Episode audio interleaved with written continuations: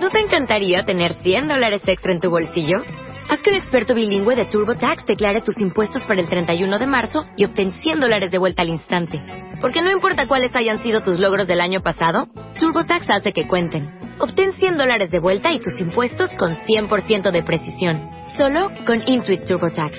Debes declarar para el 31 de marzo. Crédito solo aplicable al costo de la presentación federal con TurboTax Full Service. Oferta sujeta a cambios o cancelación en cualquier momento.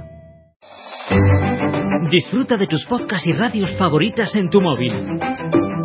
Descarga y escucha tus episodios cuando quieras, incluso sin conexión. Recibe notificaciones de tus suscripciones y mucho más descargando gratis la aplicación de iVoox.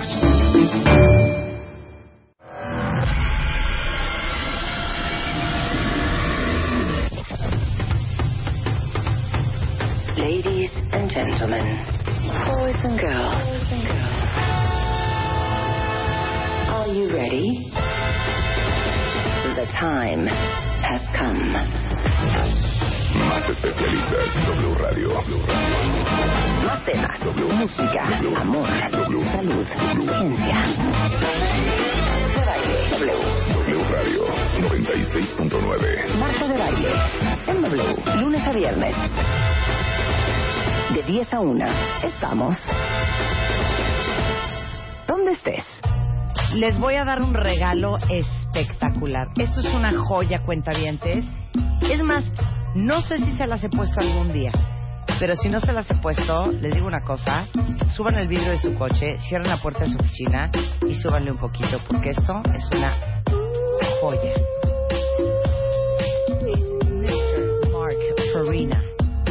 Y esto es The Dream Machine. Más tantito, ¿eh? Porque tengo mucho que hacer y no quiero que se me junte el que hacer. Pero oigan la voz de este hombre. Súbele, chapo.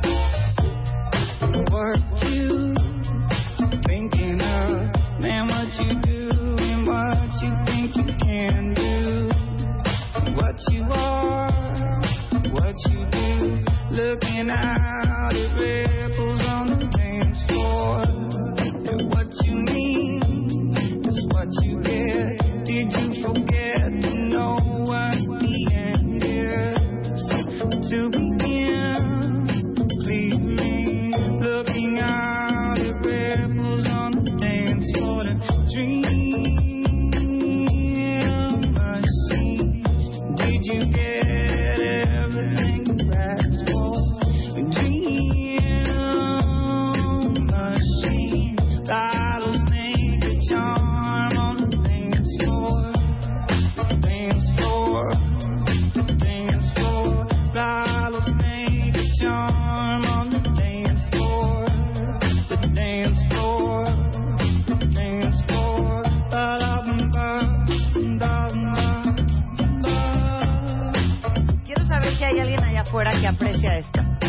¿Te gusta? No, a ti sí, porque tú y yo tenemos el mismo gusto musical. Es nuestra misma época. A ver, César Sánchez Galeana, tú que eres mucho mayor que nosotros. ¿Te gusta esta canción? Muchos años, me encantó. Me Gracias. encantó. Rutilia, tú que eres una mujer de ciencia, de, de, de hormonas. ¿Te gustó esta canción? A ver, millennials que están escuchando, ¿les gustó Mar Farina Dream Machine? Es lo máximo esta canción. ¿Qué es 2000 qué? ¿12? Híjole, ¿Once? 2000, no, yo creo que es como 2010. No, 12, por ahí, hombre. ¿De cuándo es Luigi? ¿2000 qué? Sí, yo digo 12. Totalmente 11, 12. Bueno, por ahí pues. No, en YouTube no sale, Liliana, ¿qué año? Pero en Wikipedia no es fácil. Rápido, googlear ahí, Bark Machine, Marina Máquina, G, what- Bueno, sí. hoy tenemos una cantidad de cosas que hacer, cuentavientes. Oigan, les pedí ayer en redes sociales, en Twitter, que buscaran una foto de ustedes de chiquito, porque hoy vamos a hacer un ejercicio que prometimos la semana pasada con Mario Guerra, y necesitamos que todos tengan la foto de ustedes. ¿Qué les gusta? ¿8, 9, 10 años? ¿11, 12 si quieren? ¿5, 6? Una Sí. foto de ustedes de chiquito, ¿ok? Para que se reconcilien con su niño interior. No arruines el experimento. Ay, perdón. Pero quiero que la tengan ahí puesta porque vamos a hacer un ejercicio muy fuerte y estoy segura que todo el mundo va a llorar. Eh, tenemos hoy a Benjamín Laniado, presidente de Cadena, y Guillermina Pilgram, porque eh, aunque a lo mejor los medios no hablen mucho de esto, continúa todo lo que da la ayuda después del sismo del 19 de septiembre, tanto para Oaxaca como para Chiapas, como para la Ciudad de México, y les vamos a platicar qué se está haciendo y cómo podemos seguir ayudando nosotros. Viene el Corona Capital. Y los vamos a invitar, cuenta bien. ¿Y saben qué? Los vamos a invitar. Es Porque este además fin de conocemos semana. a todos los grupos. Todos los grupos. De hecho, Luisito hizo un playlist con unas, con varios, con varias rolas. Y qué vergüenza, pero nada más. Conocemos como tres bandas. No, dos. Como The Dos. Foo Fighters y como Green Day. Al ratito nos va a ir como- poniendo. Entonces el chiste es que adivinen los cuentavientes quiénes son. Sí, Seguramente y- sí oiga, saben. Y los vamos a invitar al Corona Capital, chiquitos. Nada más les digo eso. Bien, chicas, me gustó, me encanta esta canción. Suena deliciosa, relajante, para antes de entrar a la zona de guerra. Ujú. Junta con todos los gerentes. Buena rola, me gustó. Bien, me gustó, O ¿eh? sea, que está conjunta con todos los que- gerentes y está escuchando el programa. no, ¿o cómo está a estuvo? punto de entrar a Junta. Ah, bien. Master Moa, CDMX, Ana Mar Orihuela, Mercedes Acosta, Aura Medina, Mario Guerra, Gaby Pérez Islas, Oscar Soto, Natalie Marcus, Reyes Aro, Lucy Romero, Tere Díaz. Un día lleno de enseñanzas, talleres y conferencias con los mejores especialistas de Marta de Baile y Moa para ayudarte a construir la mejor versión de ti. 2 de diciembre, VM, Campus Coyoacán. Busca tus boletos en revistamoa.com.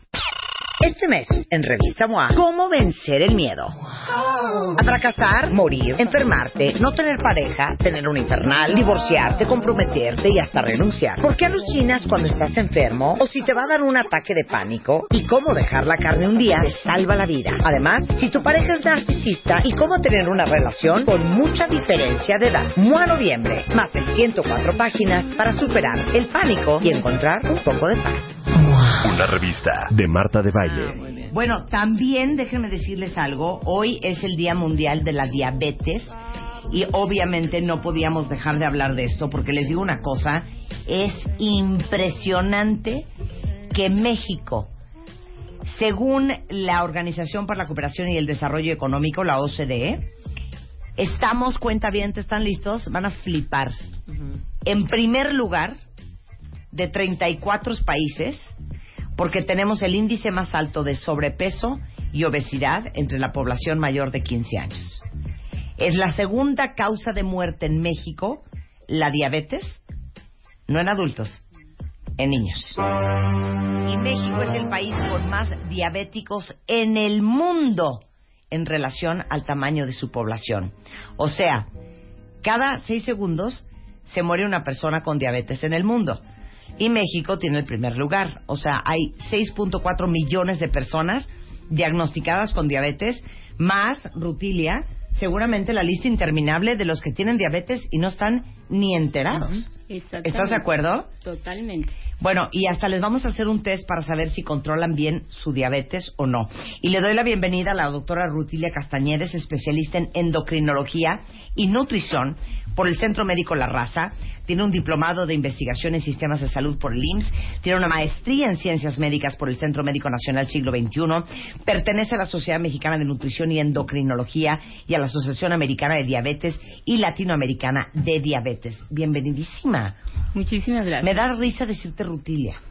Porque Rutilia, el único Rutilia que conozco es el personaje del Señor de los Cielos. Ujú. ¿Te acuerdas la hija de... Sí, claro. ¿No se llamaba Rutilia? Sí. Sí. Rutilia, ven acá. Claro, Rutilia. Creo que eso mismo le dijiste la otra vez que vino. Ah, Ruth, Te dije lo mismo, Ruti. Sí. Exactamente. Ay, Ruti. Y te dije que mi nombre significa brillar. Exacto. Padres rutilante, una, estre- una, estre- una estrella rutilante. Sí, Oye, ¿de dónde es Rutilia? Yo, eh, pues, no sé, yo creo que es del español antiguo, pero este sí significa brillar.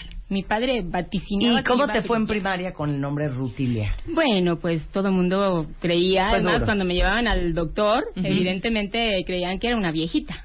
Sí, claro, Exactamente, doña Rutilia. Doña el paciente Ruti. que venía era una viejita, ¿no? Y así ha seguido pasando. Muchos de mis pacientes, cuando llegan al consultorio, sí creen que soy una decana. Bueno, Claro. sí, y no, sí, la señora no tiene ni canas, doña Rutilia.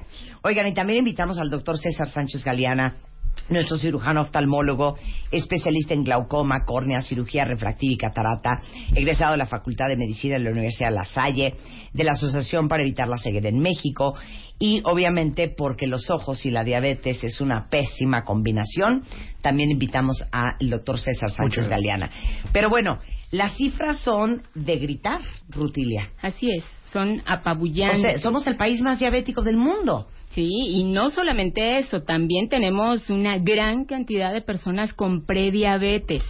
Nuestra angustia es que por cada paciente que conocemos en el consultorio tenemos otra que todavía no se identifica como persona con diabetes, pero que ya tiene la enfermedad y ya está generando las complicaciones.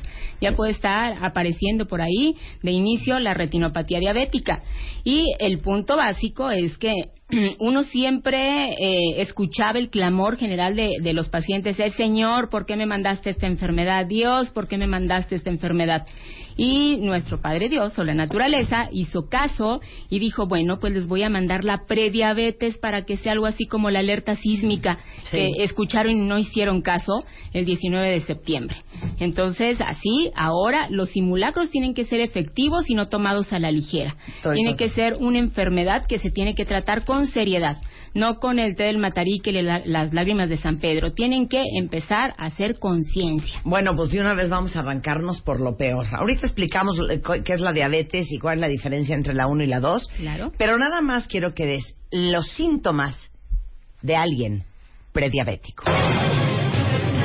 Lamentablemente no hay síntomas. Si el paciente con diabetes, dijimos, tenemos uno con 250 miligramos de glucosa, una persona caminando en la, en la calle y no se ha dado cuenta que tiene diabetes, la prediabetes tampoco da molestias, es una condición bioquímica, es una condición que uno, sabedor del riesgo que puede tener diabetes, teniendo familiares con diabetes, teniendo sobrepeso y obesidad, como bien lo dijiste hace un rato, teniendo hipertensión o problemas de triglicéridos o colesterol alto, o ya habiendo tenido una cifra por ahí arriba de 100, pero por debajo de 126, es eh, uno de los factores de riesgo más importantes. Pero entonces, ¿qué estás hablando, Rutilia? Yo puedo ser prediabética y Absolutamente. no voy a estar necesariamente yendo a hacer pipí a cada rato al baño. No. Y no voy a sentir ni mareos ni náuseas, ni voy a sentir dolor de cabeza. O sea, ¿no hay síntomas de la prediabetes? No hay ninguna molestia. Justamente por eso tenemos que hacer una búsqueda intencionada con exámenes de laboratorio. A ver, ¿cuándo fue la última vez? Pregunten en redes, Lili. ¿Cuándo puede- fue la última vez que se tomaron una muestra de que es glucosa en sangre? De glucosa en sangre.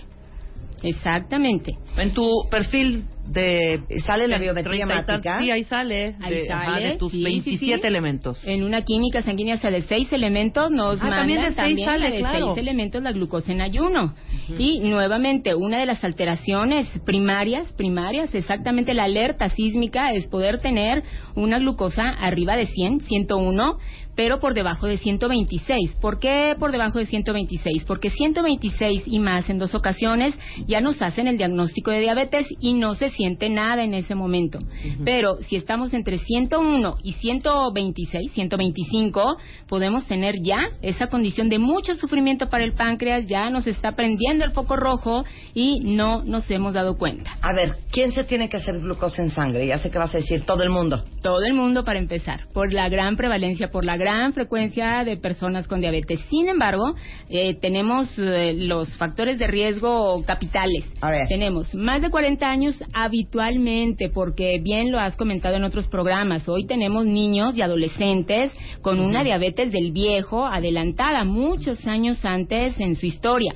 Tenemos también la obesidad, la obesidad y la diabetes O sea, son si una tienes más de misma 40. enfermedad.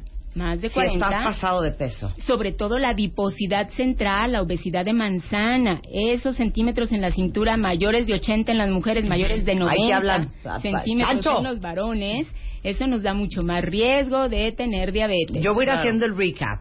Más de 40 años. Obesidad. Panzón. O panzona. Exactamente, O exacto. sea, que tienes mucha grasa abdominal. Ok, Tener hipertensión, Presión alta. Tener todo eso. colesterol alto, triglicéridos elevados y un colesterol protector muy bajito. Esto es las alteraciones de grasas en la sangre más frecuentes en México. Entonces, esto nos da mucho riesgo de tener diabetes. Pero avanzamos ahora con los riesgos. Los riesgos más decisivos y predictores para tener diabetes son estar gordito, tener centímetros de más en la cintura y haber tenido ya una glucosa elevada que no tan alta. Nuevamente, hay mucha gente que en esas campañas identificaron que tenían 110 miligramos de glucosa, que les dijeron, esto es diabetes, no, esto no es diabetes, y se fueron a celebrar con tacos. 115 miligramos para el año siguiente, 120 miligramos, y esto está condicionando que el páncreas esté muriendo en pedacitos a partir de que tuvieron los primeros 105 miligramos de glucosa. Nuevamente, esto induce, provoca la muerte del páncreas poquito a poquito. Cuando el páncreas se muere la mitad, el 50% del páncreas muerto ya condiciona que la persona emerja, debute con diabetes, aparezca ya el diagnóstico de diabetes. Ok, a ver, entonces ya quedó claro. Más de 40, grasa abdominal, sobrepeso, eh, niveles de colesterol altos y este colesterol bueno bajo y aparte triglicéridos, Triglicéridos y Hipertensión. hipertensión. Hipertensión. Tensión alta. Y saben que somos número uno a nivel mundial en diabetes infantil. Entonces, si sus hijos están pasados de peso, tienen mucha grasa abdominal, tienen que checarles la glucosa en sangre ya. Ahora, les voy a decir que es el horror de la diabetes. Porque hay dos, ¿no? Una es la, la juvenil, que es la tipo 1, que ahorita vamos a explicar, que es básicamente a que, con que naces y, y ahí está el disparador. Pero la tipo 2, que es la que tiene la mayor parte de la gente diabética en México, es algo que te dio porque comías fatal. Entonces, a ver, hablemos de la diabetes y explica rutilia, peras y manzanas. Sí. Cómo funciona el páncreas, la liberación de insulina, el romper las cadenas de azúcar, todo ese rollo. Claro que sí. A ver. Bueno, pues nosotros, el cuerpo humano es una, una máquina generadora de energía, de calorías. Todo lo que comemos, Marta, todo lo que comemos, así sea ácido, agrio, eh, cualquier cosa que comemos, se convierte en azúcar en nuestro cuerpo para darnos vida. Es exactamente el azúcar, paradójicamente, o sea, como chiste, es todo lo que nos da vida. Nuestros ojos necesitan azúcar para ver, nuestro cerebro para pensar, para sentir cariño por los demás. Glucosa. Azúcar, azúcar. Justamente por eso tenemos una fábrica continua de azúcar. Y también necesitamos tener una llave para meter ese azúcar a nuestros órganos, porque si el azúcar no llega a nuestros órganos, de nada nos sirve, aunque tengamos 10 kilos de azúcar en la sangre. Y exactamente esa llavecita que va a abrirle las puertas a nuestros órganos para que tenga el azúcar es la insulina, la famosa insulina. Es tan importante el azúcar que tenemos abastecimiento continuo, pero es tan importante la llave que también tenemos una fábrica de llaves y este es el páncreas. Nuestro páncreas normalmente trabaja a demanda. Lo que tú le pidas, él te lo da. Pero nuevamente, cuando nos comemos un cafecito, un medio panecito, un cuernito, perfecto, nuestro páncreas recibe la señal de que tiene que producir llavecitas de insulina porque empezó a, elevarse el azúcar pero nos manda tres llavecitas perfectas, eh, puliditas con todos sus dientecitos, un hoyito para colgarse, abre muy bien y reparte el azúcar, nuestro azúcar vuelve a quedar excelente, entre 70 y 100 miligramos, 75, 80. Pero el problema está cuando le empezamos a pedir mayor cantidad de llaves y tacos, tamales, tlacoyos, enchiladas, chilaquiles, un jugo de un litro de fruta y luego un coctelito de frutas, piña, papaya, con chantilly y miel de abeja porque es saludable. Ah, bueno, pues entonces el pobrecito páncreas ya no siente lo duro sino lo tupido y dice, bueno, ¿quieres calidad o cantidad? Te voy a dar las 100 llaves que me estás pidiendo, pero no me pidas perfección. Ya los dientecitos, quién sabe si los pueda pulir y ya ni el hoyito para colgarse tienen. Y esas llaves mal hechas de insulina llegan a el corazón, quieren entrar, abrir la puerta y no abren. A esto es justamente a lo que se llama resistencia a la acción de la insulina. Ya esas llaves ya no abren y el azúcar empieza a acumularse en la sangre. Ya no está dentro de nuestros tejidos para darnos vida y está exactamente en la sangre enmielando todos los tejidos. Y esta miel en grandes cantidades, pues es cuando rebasa 126 lo que nos permite hacer el diagnóstico de diabetes. Y justo es por ese cansancio, por el agotamiento del páncreas, que primero sobretrabajó, lo quemamos, así como nos quemamos nosotros después del sobretrabajo, y él dijo, yo ya no trabajo más. Y debutamos como personas con diabetes. Entonces, cada vez que ustedes se meten en la boca, porque les tengo una peor noticia, que uno diría, pero güey, no entiendo por qué está diciendo esto Rutilia, si yo no soy de azúcar. Un bolillo se convierte en azúcar. Así es. Una fruta se convierte en azúcar. Todo. Es, todos los panecillos, los pastelillos, las cosillas se convierten en azúcar. Todo se convierte en azúcar en el cuerpo. El Y bolillo, aunque después le el migajón, Exacto. las pastas, la torta el de tamal. Entonces imagínense ustedes que desayunan una torta de tamal. Luego piden un jugo de naranja. Luego se van al Oxxo y compran unas papas. Después salen y se comen una sopa de fideo con una milanesa este con papas y luego se comen de postre una capirotada. En la tarde piden unas galletas. En la noche se cenan dos molletes. O sea, imagínense el esfuerzo y el trabajo del páncreas para producir todas las llaves para generar la insulina, para romper esas azúcares y meterlas al sistema. Llega un momento en que dice, güey, ya olvídate de que tenga yo llaves chafas. Ya, ya no puedo hacer más llaves. Esa es la diabetes tipo 2. Exactamente. Y regresando les vamos a explicar la diabetes tipo 1 que es, no, ni siquiera produce llaves. No. ¿No? A ver, rápidamente. La fábrica, la fábrica de llaves, de buenas a primeras, sufrió un- una debacle nuevamente. Llegó el temblor y destruyó en ese momento, en forma instantánea, eh, la fábrica de llaves de insulina. Aquí ya eh, habitualmente son niños, son chiquitos y nuevamente esto es el sistema inmunológico, el sistema de defensas que tienen una señalización equivocada y empiezan a destruir a nuestros tejidos. Esto es lo que se llama una enfermedad autoinmune uno mismo, sus propios sistemas de defensas, destruyen a estos tejidos. La fábrica se destruye totalmente, no se vuelve a producir una llave más de insulina y tenemos que darle insulina de la farmacia para que los niños, adolescentes puedan vivir. Y viven muy bien cuando les sustituimos las llaves. O sea, entonces la diabetes tipo 1, para resumir, que es la diabetes juvenil, ¿no? Así es. Es que no produces insulina. Punto. Así es. Tu páncreas no jala. Ausencia Por eso se inyectan mañana, tarde y noche y se están checando los niveles de, de- de glucosa todo el día en la sangre y metiéndose lo que debería de estar metiendo el páncreas. Así es. Esa es la tipo 1. Así. La tipo 2 sí produces insulina, pero es una insulina pobre, chafa e insuficiente. Justamente. ¿Los resumimos muy bien? Muy bien. Ok. ¿Por qué deberían de estar todos preocupadísimos? ¿Y qué pasa con el riñón, con el corazón, con la circulación, con los ojos, cuando uno tiene diabetes y no se cuidó? Regresando después del corte en W Radio. El tercer casting está abierto. Abrimos la tercera convocatoria. Entra a revistamoa.com o a wradio.com.mx y revisa las bases. Enchúrame el changarro. Con Scotiabank. Tú pones el negocio. Nosotros lo transformamos. Enchúrame el changarro. Con Scotiabank. Crecer más. Crear más. Vender más. Enchúrame el changarro. Scotiabank 2017. Con Scotiabank. DGRTC diagonal 2255 diagonal 17. Son las 10.36 de la mañana en W Radio. A ver, no los queremos asustar, pero la verdad es que en el fondo sí los queremos asustar. Porque les digo una cosa, a mí sí me deja shuketh las estadísticas. México es el país con más diabéticos en el mundo.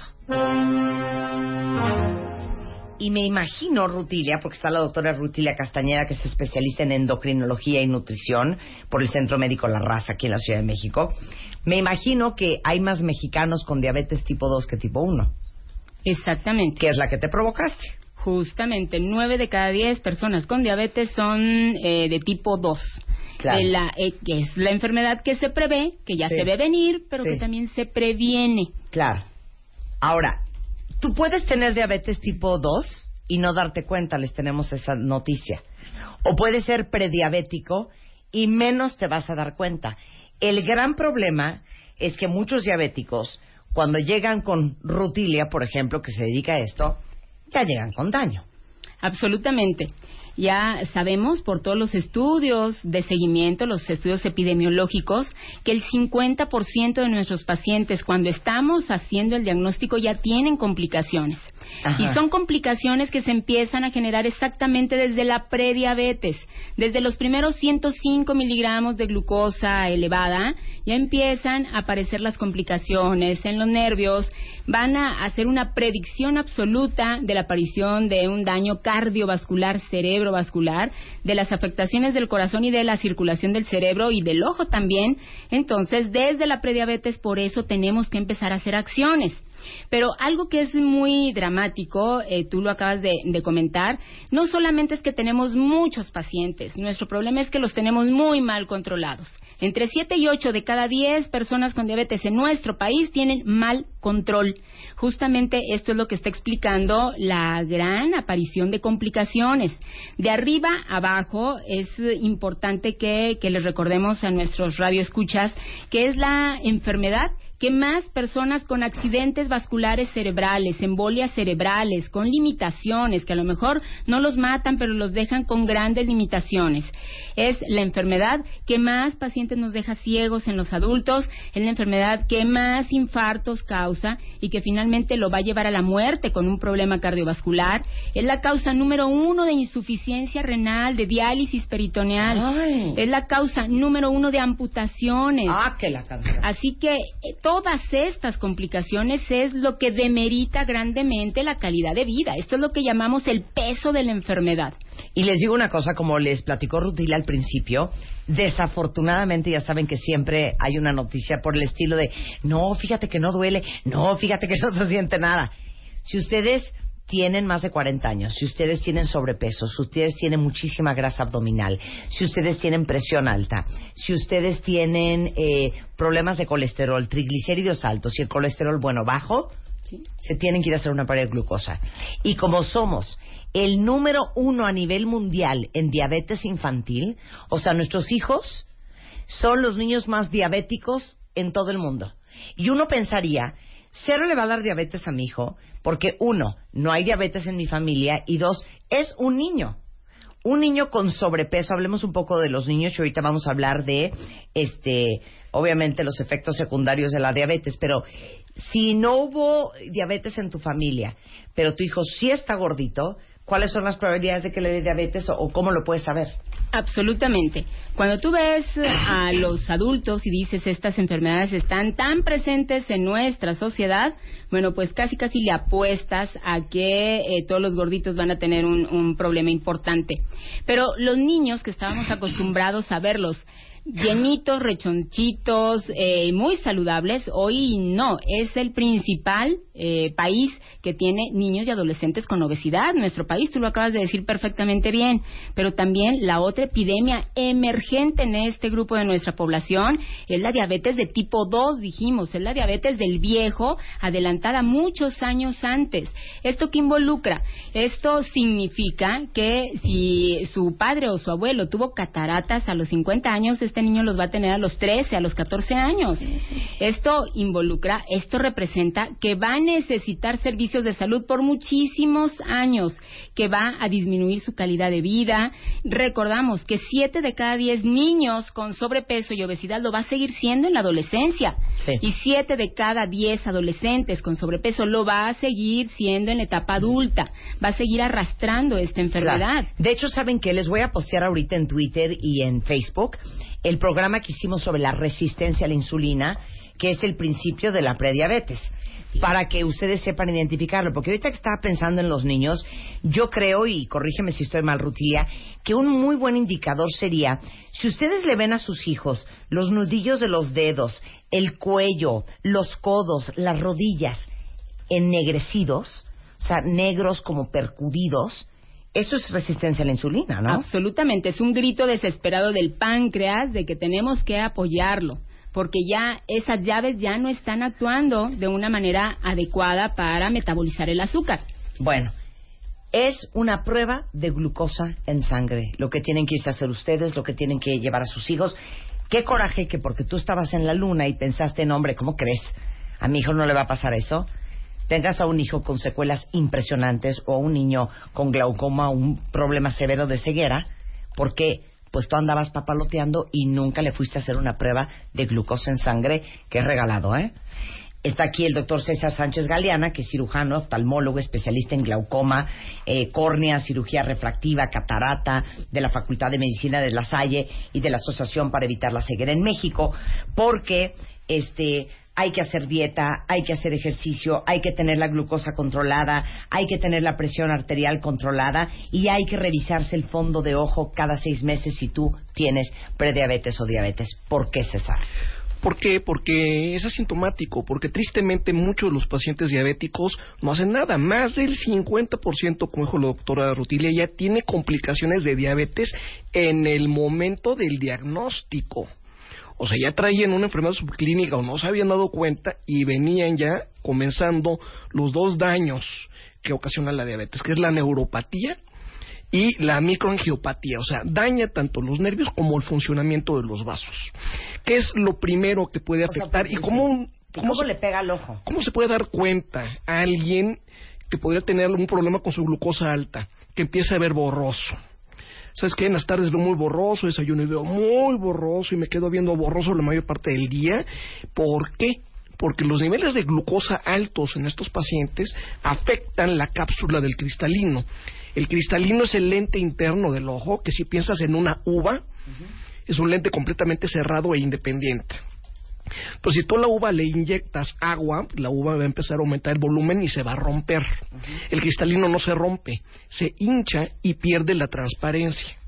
Entonces, si tienes 400 de glucosa y te bajas a 70 y te subes a 300, o sea, si la glucosa, el azúcar está fluctuando en el cristalino, el cristalino se hincha, se pone opaco, se pone transparente, se pone opaco, transparente y termina generando una catarata, que es una pérdida de la visión permanente que requiere de una cirugía que es una extracción de catarata. Esta es la primera y la más importante complicación en el mundo y que con una cirugía se puede reparar. Hay muchísimos eh, ciegos por diabetes, ¿verdad? Sí, bueno, la, la diabetes en México ocasiona el 30% de los diabéticos tienen la posibilidad de quedarse ciegos sin tratamiento por cataratas. Y se coloca un lente intraocular. Sí. Aquí la ventaja que tienes es que es causa de ceguera reversible. Se quedan ciegos, puedes tener un diabético de 25 años ciego que ve apenas luces, se quita la catarata y, y les traje un video de cómo se quita una catarata. Y en 15 minutos le colocas un lente intraocular, que es un lente de un plástico de grado médico, y el lente sustituye por completo el cristalino y los pacientes vuelven a ver. Sí, no, no, pero no les queremos dar paz. No les queremos dar paz de, ah, bueno, entonces no importa, entonces me lo componen. No. Eh, cuéntales ahorita el caso que nos contaste fuera del aire, Sí. de que llegó un chavo a checarse. ¿Cómo fue? Sí, llega, llega una pareja, un- una pareja muy, muy jóvenes, 35 años, se quieren operar los dos para dejar de usar lente, les empiezo a hacer todas sus pruebas y le veo el fondo del ojo, él tenía miopía de cuatro dioptrías, para previo a una cirugía dilato la pupila, veo el fondo del ojo y tenía hemorragias en la retina. La- el daño en la retina principal que, ocasiona la diabetes es que los vasos sanguíneos pierden su impermeabilidad y se hacen permeables y el ojo sangra por adentro. Oye, ¿quién, vi en su historia clínica? Madre abuela diabéticas. ¿Tú cómo te sientes? No, yo me siento bien, perfecto. ¿Tú te consideras sano, totalmente sano? ¿Y cuánta agua tomas? Sí, como dos o tres eh, litros de agua al día, pero tomo mucha agua. ¿Y cada cuánto vas al baño? Sí, me la paso en el baño. ¿Y qué tal comes? Uy, soy, sí, es súper dragón. O sea, lo tenían súper... eh, eh, ya lo tenían muy, muy hecho su vida cotidiana, ¿no? O sea, todos los síntomas de la dieta que los estaba viviendo no se había dado cuenta. Porque poco a poco le dije, tienes, para mí, 99% eres diabético. Vete a hacer una, una química sanguínea, una, una hemoglobina glucosilada, regresó a los cinco días y tra- tenía 350 y 11 de hemoglobina glucosilada, diabético, de- y con una eh, un daño proliferativo, quiere decir que no nada más traía algunos puntitos de sangre, sino que tenía vasos sanguíneos anormales, que son los vasos sanguíneos que sangran y hacen que el ojo se inunde de sangre de abajo hacia arriba. Pero dime una cosa, o sea, tú no puedes, no vas a ver nada en los ojos más allá de que igual y ves borroso en algunos casos y más nada. y más nada. Ya cuando el paciente dice, ay, ya no veo, es porque, es porque trae ya un daño avanzado. sí. Porque va tan lentamente progresivo. O sea, no fue de ayer, ¿eh? sí. O sea, no fue de ayer que empezó Sí. con dos o tres hemorragias. O sea, eso tenía cuatro años por lo menos con la enfermedad. Sí. Y no nada más, el ojo dice, no puedo respirar, haz de cuenta que estás con una bolsa de plástico en la cabeza, pues no aguantas ni cinco minutos. Sí. Haz de cuenta que envuelves al ojo en una bolsa de plástico, el ojo no puede respirar y su reacción es decir, oye, no puedo respirar, necesito sangre y azúcar para, para vivir, voy a construir vasos sanguíneos. Y se pone a, a construir vasos sanguíneos, pero los vasos sanguíneos al ser anormales se rompen, sangre el vítreo, y un, un paciente que se está viendo perfecto y de un día a otro ya no vi. Y la complicación más importante en la vista, que es que estos vasos sanguíneos se generan en el ángulo del ojo o en el drenaje del ojo. O sea, cuenta que tienes una coladera llena de hojas, pues el lugar se anega. El ojo es un globo y es un globo cerrado que produce líquido y lo y tiene su drenaje. Si se tapa el drenaje de vasos sanguíneos, la presión normal que tiene que estar entre 10 y 20 se va a 30, 40, 50 y es una de las pocas complicaciones o pocas urgencias oftalmológicas. Oye, me duele el ojo, se me puso rojo, ya no veo, tengo náuseas y vómito, o sea, es puede ser en una hora. O sea, si el drenaje del ojo se tapa, en una hora tienes toda la cascada de síntomas de un glaucoma neovascular, pero insisto, no fue de por, porque fue ayer porque comí Sí, unos claro, tacos, claro, ¿no? o sea, claro. este glaucoma neovascular se está gestando desde hace dos o tres años. Qué horror. Y, y claro, como to- todas las enfermedades horrendas, es silencioso. Absolutamente. Y esos son los ojos. Nada más, antes de, antes de terminar con César, rapidísimo, ahorita seguimos tú y yo, Rutilia. ¿Cada cuánto se tiene que checar eh, el ojo un diabético? Si es un diabético sin retinopatía o un prediabético, se puede revisar una vez al año. Si tiene aunque sea un puntito de sangre en la retina, cada seis meses, rigurosa y religiosamente, y hay dos miedos que le tienen los, los diabéticos. Uno dice, ¿sabes qué? Me empecé a poner insulina y me quedé ciego. No, te empezaron a poner insulina porque ya tienes complicaciones de diabetes, no porque tienes niveles tan altos Sí. que ya no fue ne- ya no fue suficiente los hipoglucemiantes orales o las pastillas y esta, tenés tantas complicaciones que ya te venía bajando la visión. Y también me pusieron el láser por la retinopatía diabética y me quedé ciego.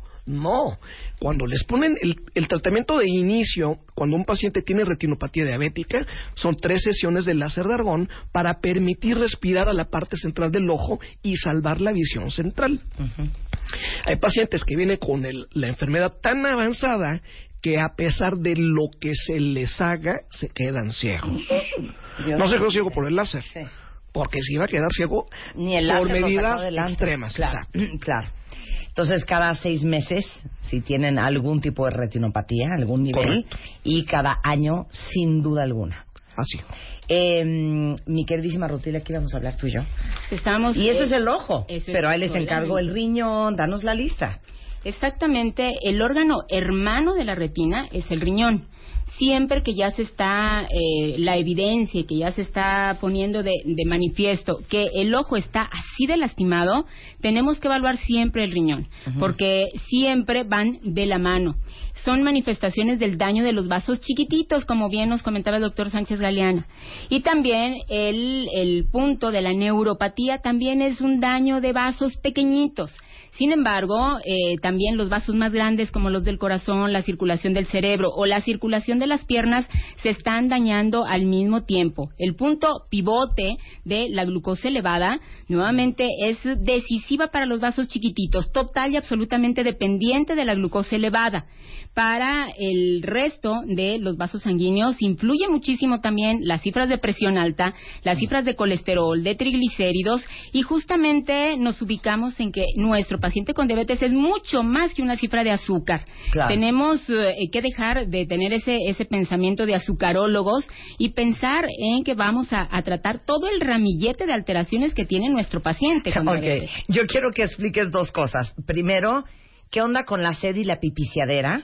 Y dos, muchos dicen, no, cero tengo diabetes porque mira, ni tengo sed todo el día, ni ando yendo a hacer pipí todo el día.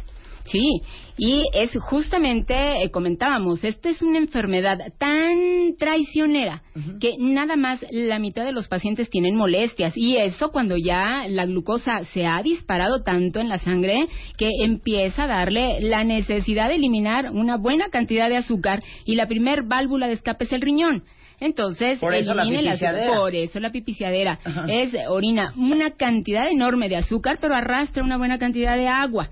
Y justamente, bueno, pues para tratar de evitar la deshidratación, pues eh, las personas tienen mucha sed. Pero a veces dicen, bueno, sí orino mucho porque tomo mucha agua, como bien nos comentaba el doctor Sánchez Galeana del paciente que llegó. Sí. Dice, bueno, lo justifica.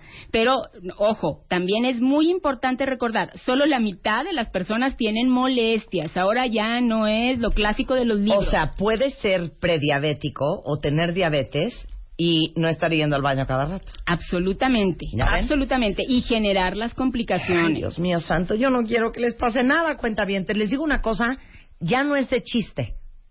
De veras ya no es gracioso. Y se lo digo a Juan para que me escuche el chapo. De estar con la gordita, con la torta de tamal, con el jugo de naranja, con cantidades industriales de carbohidratos, de frutas, de mieles, de azúcares. Estamos bien enfermos en México, cuentavientes. Y el problema, y esto es lo más triste para mí, somos la primera generación que vamos a enterrar a nuestros hijos. Exactamente. Y esta, esta reflexión es justo porque tenemos enfermedades de viejos en nuestros hijitos. La evolución natural dice que nuestros hijos nos tienen que enterrar a nosotros, no al Claro. revés. Entonces tenemos que luchar por la salud de ellos y la tenemos que tomar con seriedad. La obesidad se debe, debe tratarse con seriedad y la diabetes todavía más. El té del Sí. matarique y las lágrimas de San Pedro y las limpias con gallina negra ya quedaron obsoletas. Oigan, y Nada lo de ver. menos es no ligar porque uno está gordo y no agarrar novia ni novio. Eso es lo de menos. Lo demás es morirte por la gordura.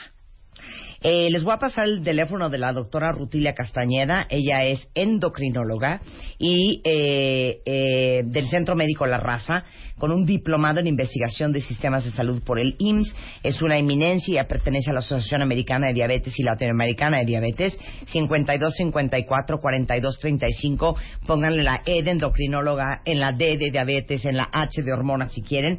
Y por supuesto el doctor César Sánchez Galeana para que por favor se vayan a checar los ojos. Es el 5540 5400 o 1520 1706. Doc Sánchez G en Twitter. Igualmente les pongo el WhatsApp. Es el, Este, es, el dalo. 50 es el 55 73 79 64 26 y todos los cuentavientes tienen 50% en descuento en consulta y todos los diabéticos esta semana por ser el Día Mundial de la Salud sin costo. Esta semana, con todo gusto. El Día Mundial de la Diabetes, ¿eh? Qué cosa más fuerte. Y, y les digo algo, que esto sirva para dos cosas. Para que se chequen el ojo y para que vayan a checarse la glucosa en sangre. Muchas gracias a los dos. Un placer tenerlos acá. Gracias. Muchas Son gracias. las 10.55 de la mañana en W Radio. Siguiendo con el tema, bueno, si quieren que les dé un poco más de paz y herramientas, eh, fíjense que hoy en la noche, a las 8 en punto, vamos a tener a Hernán Fraga, que es fundador de la Clínica Integral para el Tratamiento de Obesidad, Diabetes y Cirugía General por la Paroscopía, que es metabólico. Hoy Hernán, que ha bajado de peso a, híjole, si yo les dijera la lista entera de gente desconocida y conocida, que también ustedes conocen, que ha enflacado, porque mucha gente famosa va con él, este, y justamente es un experto en tratamiento de obesidad y diabetes. Hoy Hernán va a estar en consultorio MOA a las 8 en punto de la noche, a través de todas las redes sociales de Revista MOA y revistamoa.com, contestando todas las dudas que ustedes tengan.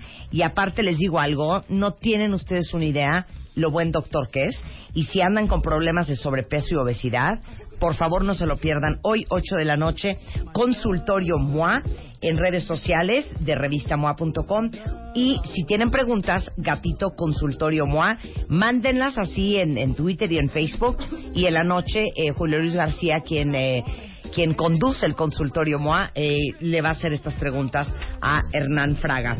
Y hablando de salud, este, para todos ustedes que ahora sí que están ojo al Cristo con el tema, farmacias del ahorro para los que prefieren comprar, este, a lo mejor en internet directamente o prefieren ir a la tienda, este viene el fin de semana del año.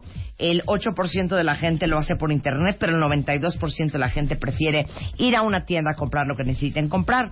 Entonces, sin importar la forma en que ustedes prefieran comprar sus medicinas, este buen fin va a haber muchísimas promociones en farmacias del ahorro, en productos, por ejemplo, para el cuidado de la piel. Es una gran oportunidad para que también complementen su rutina de belleza o hasta para adelantar algún otro, uno que otro regalito de Navidad. Eh, van a poder encontrar grandes marcas para tener la piel espectacular a un super precio. Obviamente, mucha promoción en las medicinas y tienen descuentos hasta del 33%, asesoría. Y todo esto es tanto en línea como en, en físico. Es fahorro.com, ahí lo pueden comprar. Y ahí también encuentran todas las sucursales participantes de farmacias del ahorro. Con esto hacemos una pausa regresando del corte. ¿Quién quiere ir al Corona Capital? Vamos a hablar de cómo seguir ayudando con el sismo y vayan buscando una foto de ustedes de chiquitos porque vamos a hacer un ejercicio que los va a dejar shook con Mario Guerra, regresando en W Radio. Master Moa, CDMX, Ana Mar Orihuela, Mercedes Acosta, Aura Medina, Mario Guerra, Gaby Pérez Islas, Oscar Soto, Natalie Marcus, Reyes Aro, Lucy Romero, Tere Díaz. Un día lleno de enseñanzas, talleres y conferencias con los mejores especialistas de Marta de Baile y Moa para ayudarte a construir la mejor versión de ti. 2 de diciembre, VM, Campus Coyoacán. Busca tus boletos en revistamoa.com. Master Moa, CDMX, Ana Mar Orihuela, Mario Guerra, Aura Medina, Mercedes Acosta, Natalie Marcus, Reyes Aro, Lucy Romero. Un día lleno de enseñanzas, talleres y conferencias con los mejores especialistas de Marta de Baile y Moa para ayudarte a construir la mejor versión de ti. 2 de diciembre, VM, Campus Coyoacán. Busca tus boletos en revistamoa.com.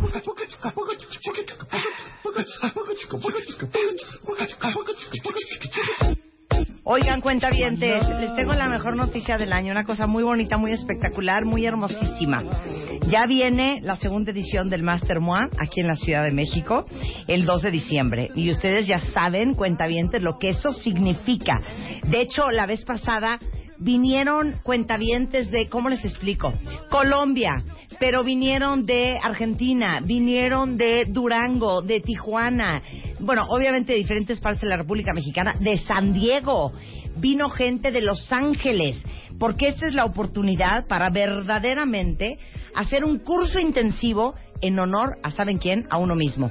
Este es el mejor regalo de Navidad que se pueden dar porque es un día completo para tomar clases, talleres, conferencias, este, eh, para aprender y para que se vuelvan unos fregones en los temas que más necesitan ustedes como individuos y como personas. En el Master MOA del 12 de diciembre tenemos a Mario Guerra, Gerardo Castorena, Gaby Pérez Islas, Aura Medina, Helio Herrera, Mercedes Acosta, Eduardo Calixto, Natalie Marcus, Lucy Romero, Adriana Esteva, Felipe Hernández, Eugenia de Baile, Reyes Aro, Rebeca Muñoz, Keiji Yoshiki, Hernán Fraga, muchos otros más y yo. Y yo, ahora sí que, y MOA. Entonces, eh, obviamente el cupo es limitado. Corran, hijos, corran, corran a eh, revistamoa.com. Tenemos ahorita un precio especial de preventa eh, de este Master MOA CDMX, eh, que va a ser aquí en la VM, que es la Universidad del Valle de México, en el campus Coyoacán. 8 de la mañana a 9 de la noche para que conozcan otros cuentavientes, se rían, coman delicioso, aprendan, lloren, rían, gocen.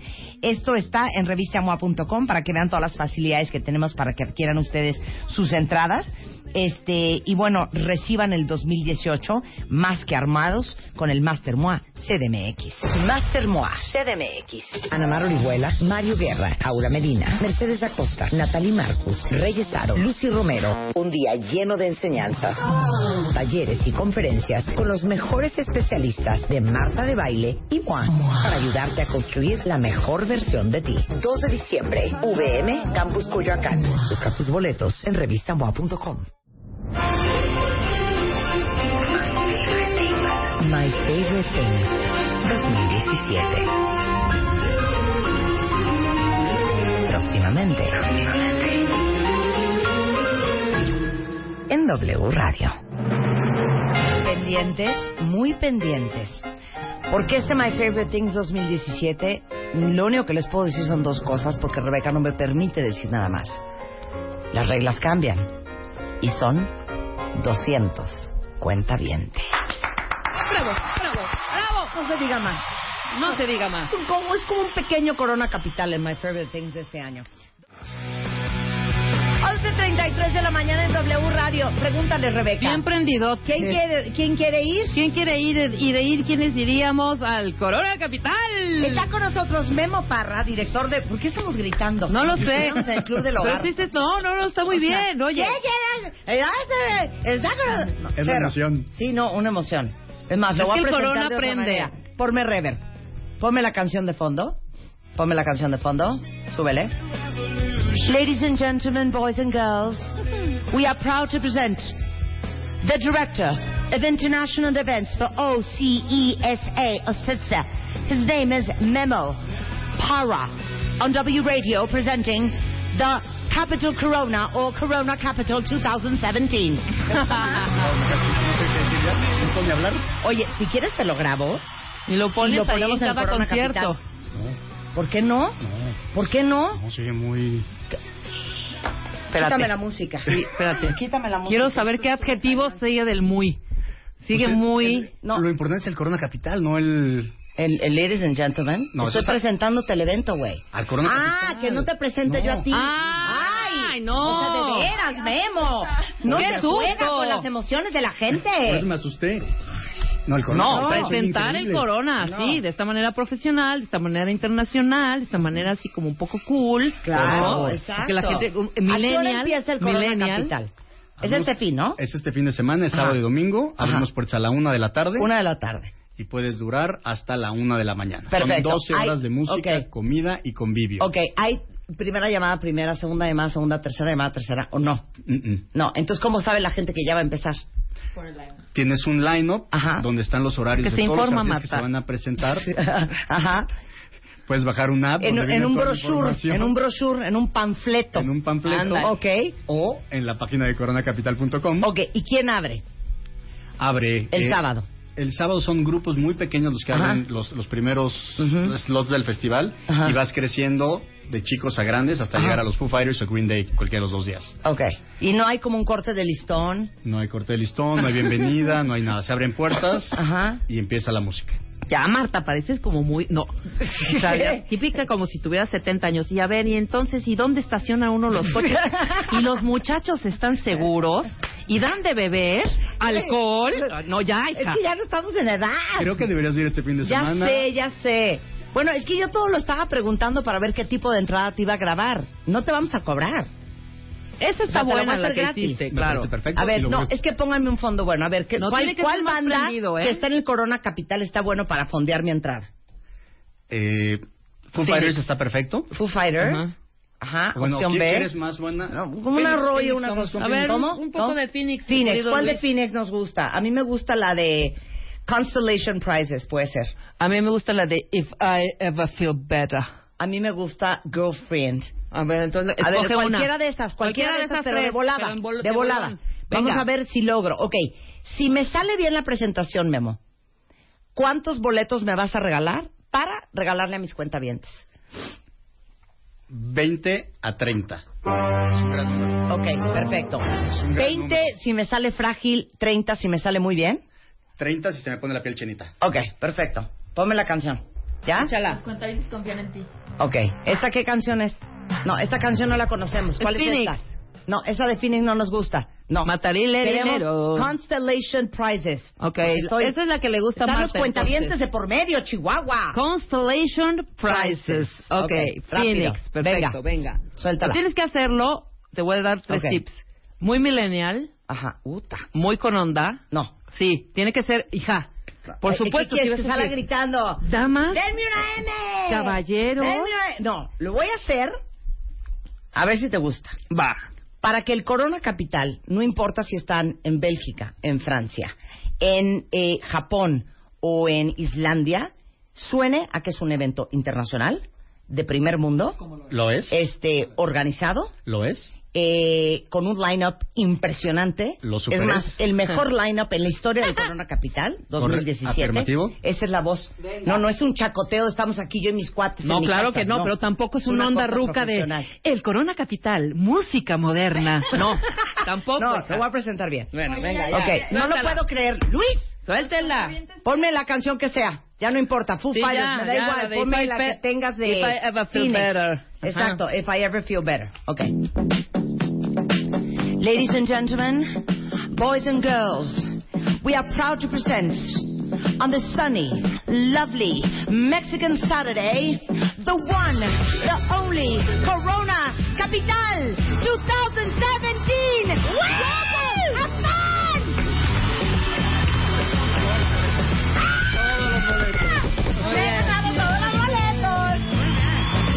Quítalo. Hiciste lo- la parte más importante por México. ¿Mexicos? Muy Pero, importante. ¿te fijaste cómo hasta rapié? No, no, muy, o sea, muy, bien. llevé el beat de la música, estuvo cañón. Ya cuéntanos Está todo. grabado todo esto, ¿va? Está Todo. grabado, ¿verdad? Es lo más, vas a lo llevar. rescatando y lo ponemos ahorita para ver cómo nos quedó. Exacto. A ver, entonces, viernes y sábado, digo, sábado y domingo.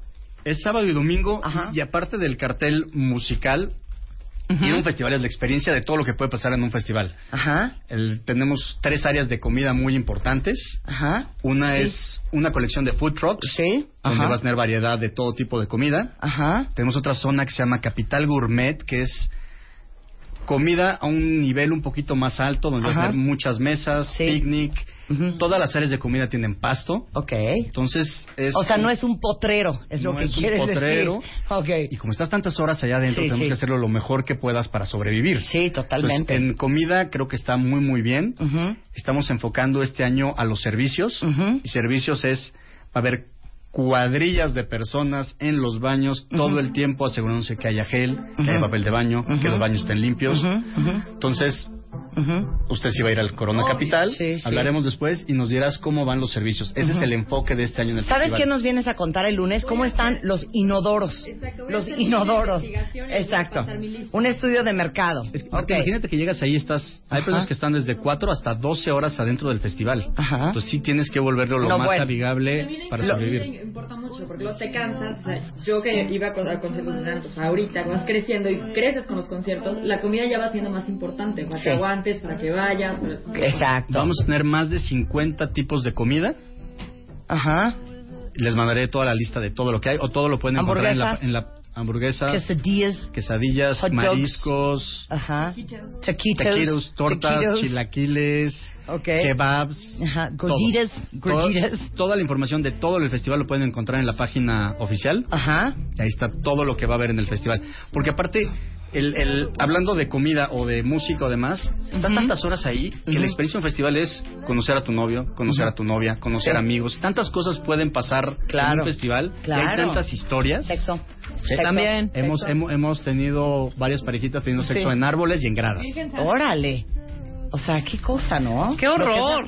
Que Ahora sí que juventud divino tesoro te vas para no volver. Tengo 30 boletos para el Corona Capital en mi mano cuenta. 30 bien. boletos. Ya nos dijeron que Estoy- 30. Se los Estoy ganó. pensando Sí. cómo le vamos a hacer para regalar esta joya. Pues en toda la Ahora, semana. cero los si cero los voy a regalar ahorita sí de No, trancazo, nada, nada, nada, y nada, también nada. No, lo regales del primero que hable y me diga un grupo del que están. Bueno, espera, echen- quítame la música otra vez. Ya me van a regañar. Otra vez. Otra vez. Hija, ¿Cuál es ¿qué la necedad? Pero, Memo, primero que muy Memo, ¿con quién crees que No lo estás sé, lo sé, lo hablando? sé, lo sé, lo sé, lo sé. O sea, me, me, me, no hay me una siento, cosa ¿sabes aquí qué? creativa en donde me vamos a regalar? Me siento desconcertada. Que esperaba una entrada frágil, que, pe- que esperaba una regalada de boletos, obvia. Frágil y obvia. ¿Con quién crees que estás, Memo Parra? Es que de veras. ¿Pero qué idea tuvo ¿Sabes Memo? que como ya nos ve grandes, cree que ya estamos como obsoletos, Sí, claro. ya sabes? Pero yo sí metería, No sabe el rollo. metería esa llamadita que dice, no, está, no es mala idea. Ajá. ¿Qué habías dicho? Que el primero que nos hable y nos diga qué. Ajá. Que alguien del line-up. Ajá. Sí. ¿Sí? Sí, a ver, ¿cómo es? ¿El primero que qué? El primero que hable y diga cualquier grupo que está en el line-up no se le dan boletos, al contrario, se le castiga. Ah, ok, ok, Exacto, ok. exacto. Muy bien, me parece. Nunca lo íbamos a regalar así. No lo sé. Ya tenemos nuestro, nuestro coso, nuestra canción. Podemos hacer un test. Hagamos nuestro test. Empieza a soltarlas, por favor. Porque yo de este line-up te conozco. Ajá. Uno más dos más cinco que Ok. llevábamos más ¿Cuántas seis. canciones son, Luis? Seis. ¿Las que están ahí? ¿Cuántas son? ¿Cuántas son? Diez. ¿Diez? Tenemos 10 rolas. Ok, perfecto. Ajá. De las 10 rolas que van a oír, me tienen que decir siete de ellas. Ándale. Órale. El primero, en Twitter, rápido, hashtag Corona Capital 2017. Exactamente. Suéltala, mi chapo. Suéltala, venga. They say an end can be a start. Feels like a barbarian still alive. It's like a bad day that never ends. I feel another turning point, a fork stuck in the road. Time grabs you by the wrist. Zero, one, one, one, zero, zero,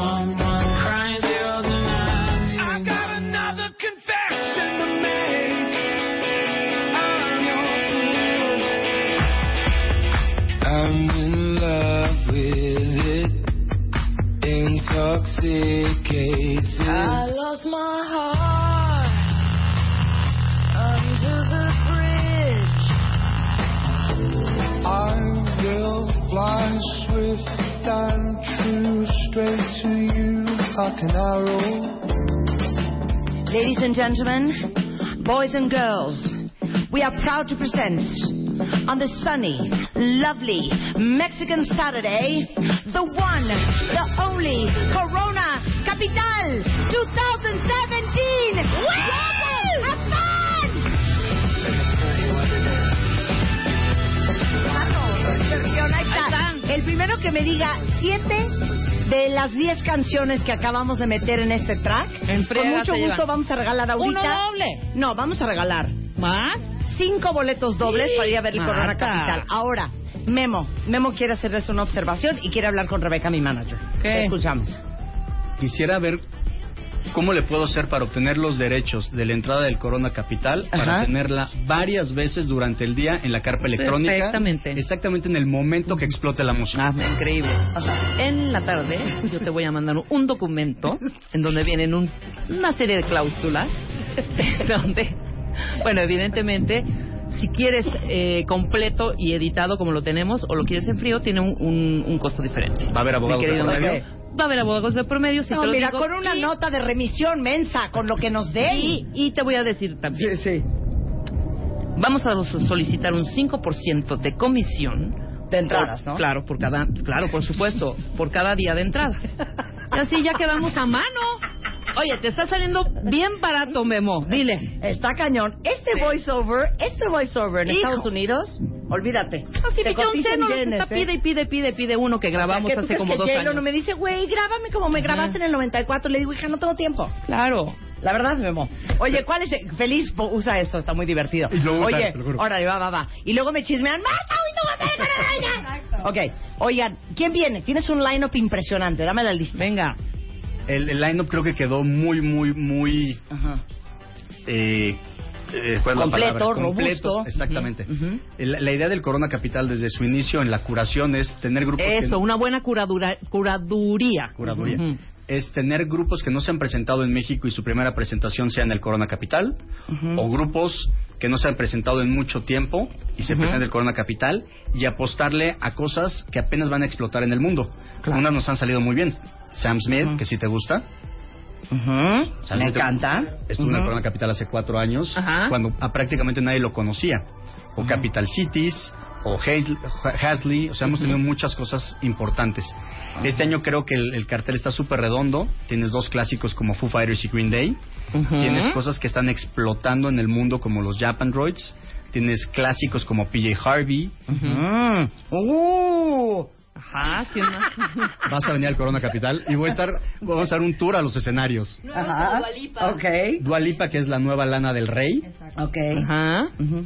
Cage the Elephant es el grupo que está rompiendo en todos los festivales del mundo. Ok. Es el que está catalogado como que está dando las mejores presentaciones. Ujú. Entonces está bastante, bastante, bastante redondo. Está sensacional. El, el line-up entero lo encuentran en internet en... www.coronacapital.com.mx Ahora, me da una risa que Memo aquí se viene a hacer el... no- Bueno, no, y bueno, ¿de qué hablamos de esta nueva banda, The Shandons? Si tú eres de... es- él es como de... Yo un día fui a una fiesta a su ¿De casa y Hanky ¿sabes cuál Panky? estaba? Del ¿Cuál es la que Hanky tú Panky. cantas? La- La de farolito que alumbras apenas. Perdón, con esta canción a mí me recibió en su casa Memo Parra Y en una después la fiesta. mezcló con Hey, no vayas presumiendo por ahí. Totalmente. Sí. ¿Te acuerdas? Y luego ya cuando quiso prender, En la cero puso a Foo Fighters, puso. Nada vendía. Entonces nos prendíamos con ¿Quién Totalmente. quiere vender conmigo la paz de un Y yo, oye, mi amor, no tienes algo más moderno, güey, ¿qué te pasa? No máximo mocedades. Sí, y claro. luego, para cerrar, ya cuando estaba ahogado y llorando, puso esta canción. Te Y nosotros la cantamos, me acuerdo. Y ahorita nos quiere venir a humillar de que The Shield es pinche Harvey. Esta. Cantándola en karaoke Memo Parra en su casa.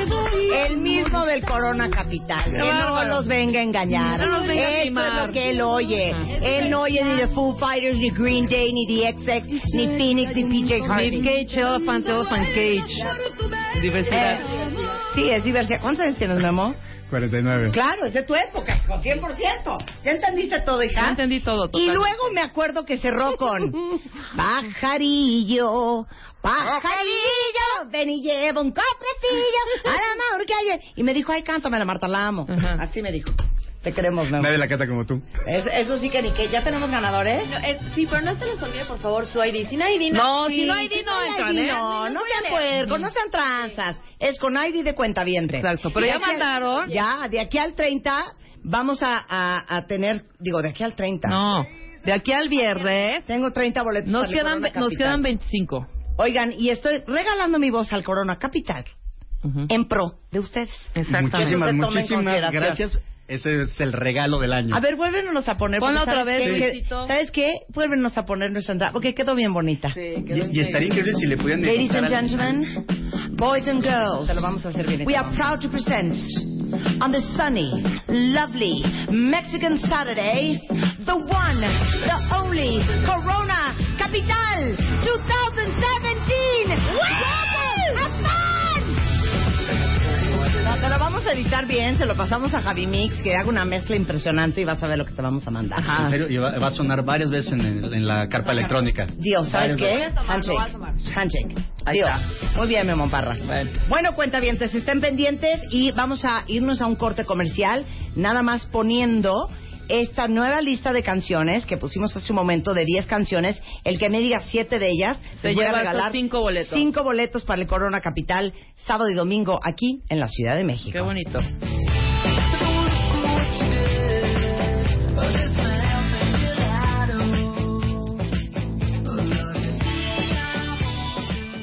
A ver, Chapo, ahí está. Es la primera.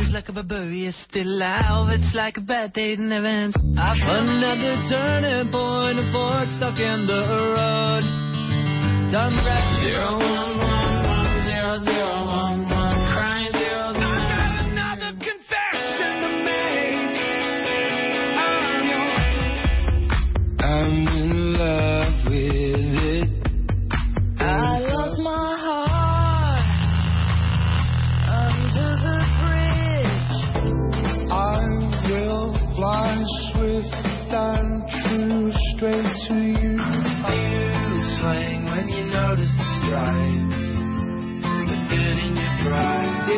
when they're all alone. Oh, I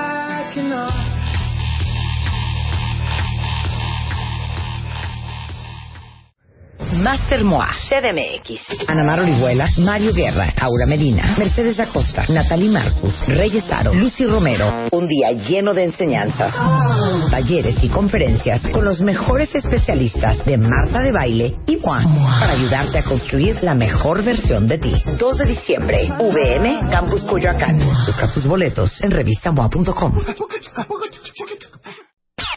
Este mes, en Revista MOA, ¿cómo vencer el miedo? A fracasar, morir, enfermarte, no tener pareja, tener un infernal, divorciarte, comprometerte y hasta renunciar. ¿Por qué alucinas cuando estás enfermo? O si te va a dar un ataque de pánico. ¿Y cómo dejar la carne un día te salva la vida? Además, si tu pareja es narcisista y cómo tener una relación con mucha diferencia de edad. MOA Noviembre, más de 104 páginas para superar el pánico y encontrar un poco de paz. Una revista de Marta de Baile. Son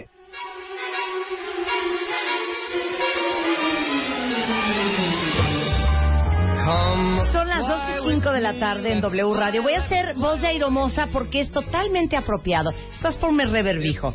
Es totalmente apropiado para este segmento. Recuerdan, cuentavientes, que el 2 de noviembre les estuve platicando del Game Show de Club Premier, que es el concurso en el que un socio Premier se va a ir de viaje a conocer una ciudad europea con absolutamente todo pagado. Lo único que tenían que hacer era ser socio Premier, registrarse y contestar un test de nueve preguntas lo más rápido que pudieran y de manera correcta. Los cinco participantes que contestaran más rápido y bien son los que vendrán a jugar al programa para ganar. Pues, ¿qué creen? Ya tenemos los nombres de los finalistas y esto significa que uno de ellos se irá ocho días a la ciudad que él elija. Ámsterdam, así somos nosotros aquí, Guillermina.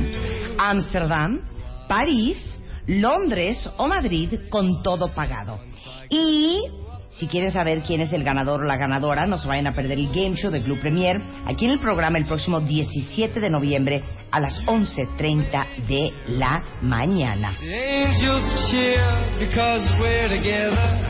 Acuérdense que solo habrá un ganador y será quien más puntos acumule ese día. Pero tenemos ya a los cinco finalistas que estarán en el estudio el próximo 17 de noviembre. Y son...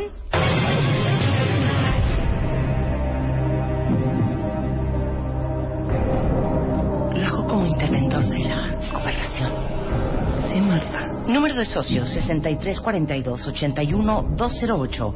Griselda D. Número de socio 8035-28694. Daniela H. Número de socio 9932-43229. Gerardo E.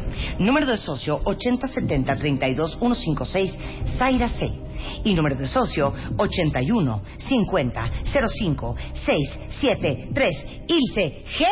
Ellos son los ganadores que vendrán por un viaje el viernes. Todo pagado. a Ámsterdam, París, Londres o Madrid, cortesía de Club Premier.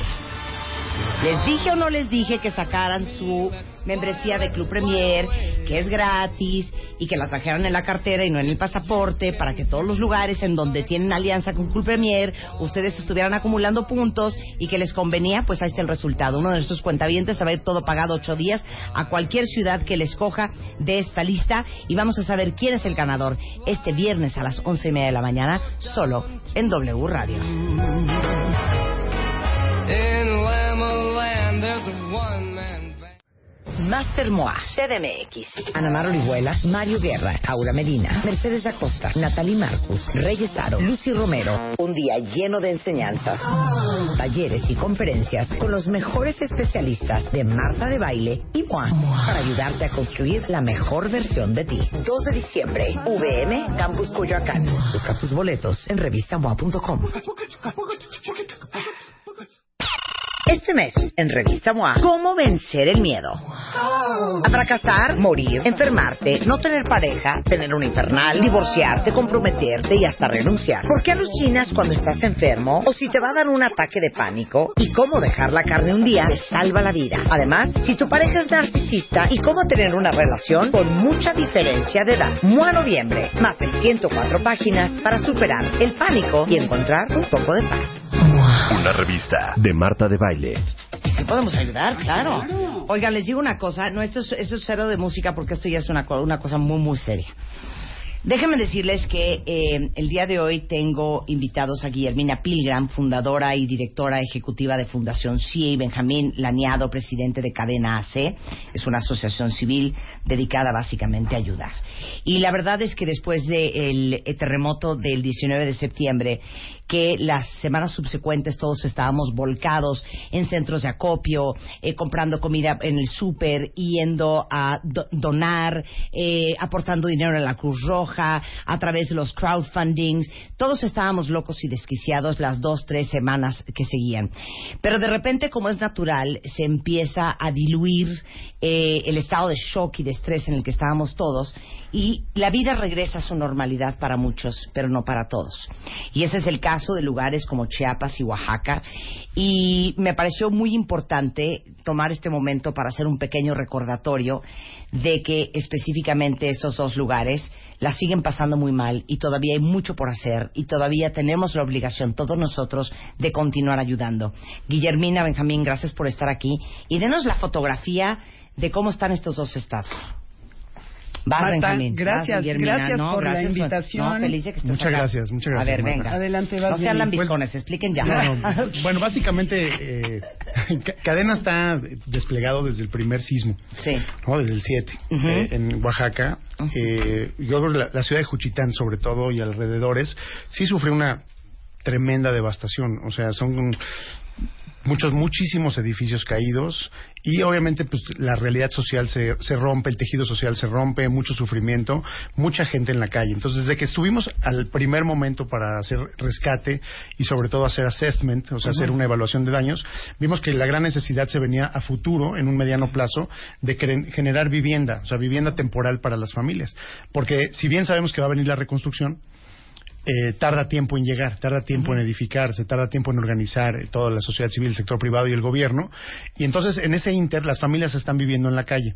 Y esa es la O realidad sea, pero que en la tenemos calle ahorita. es literal en la calle. En la calle. O sea, estás viendo que gente que no se quiere ir de su predio, o sea, des- no, no se quiere ir de su casita, que Sí, está destruida, escombros, ladrillos, todo desordenado, pero no se quieren de ir porque tienen miedo de no recuperar su espacio jamás. Entonces, ¿qué ponen? Ponen un guacal literalmente lo ponen ahí, ponen una especie de lona, tela, cosas así. Y, y- aparte de eso que empieza a llover, empieza a llover torrencialmente como yo en Oaxaca, por ejemplo, o en Chiapas. Entonces imagínate todo ese, imagínate vivir así. O sea, vivir así. No, y aparte les digo una cosa, para todos los que sufrieron daños a sus viviendas en, en, el, en el terremoto del 19, sobre todo los que nos están escuchando aquí en la Ciudad de México, tal es el caso de Lili que está junto a mí, que este no, no ha podido regresar a su edificio. Imagínense ustedes que todos los que perdieron no tuvieron eh, casas fracturadas y que tuvieron que desalojar sus viviendas, tenían primos, tenían tíos, tenían papás, tenían amigos a quien acudir, ¿no? O te podías ir a vivir a casa a lo mejor de un vecino cercano.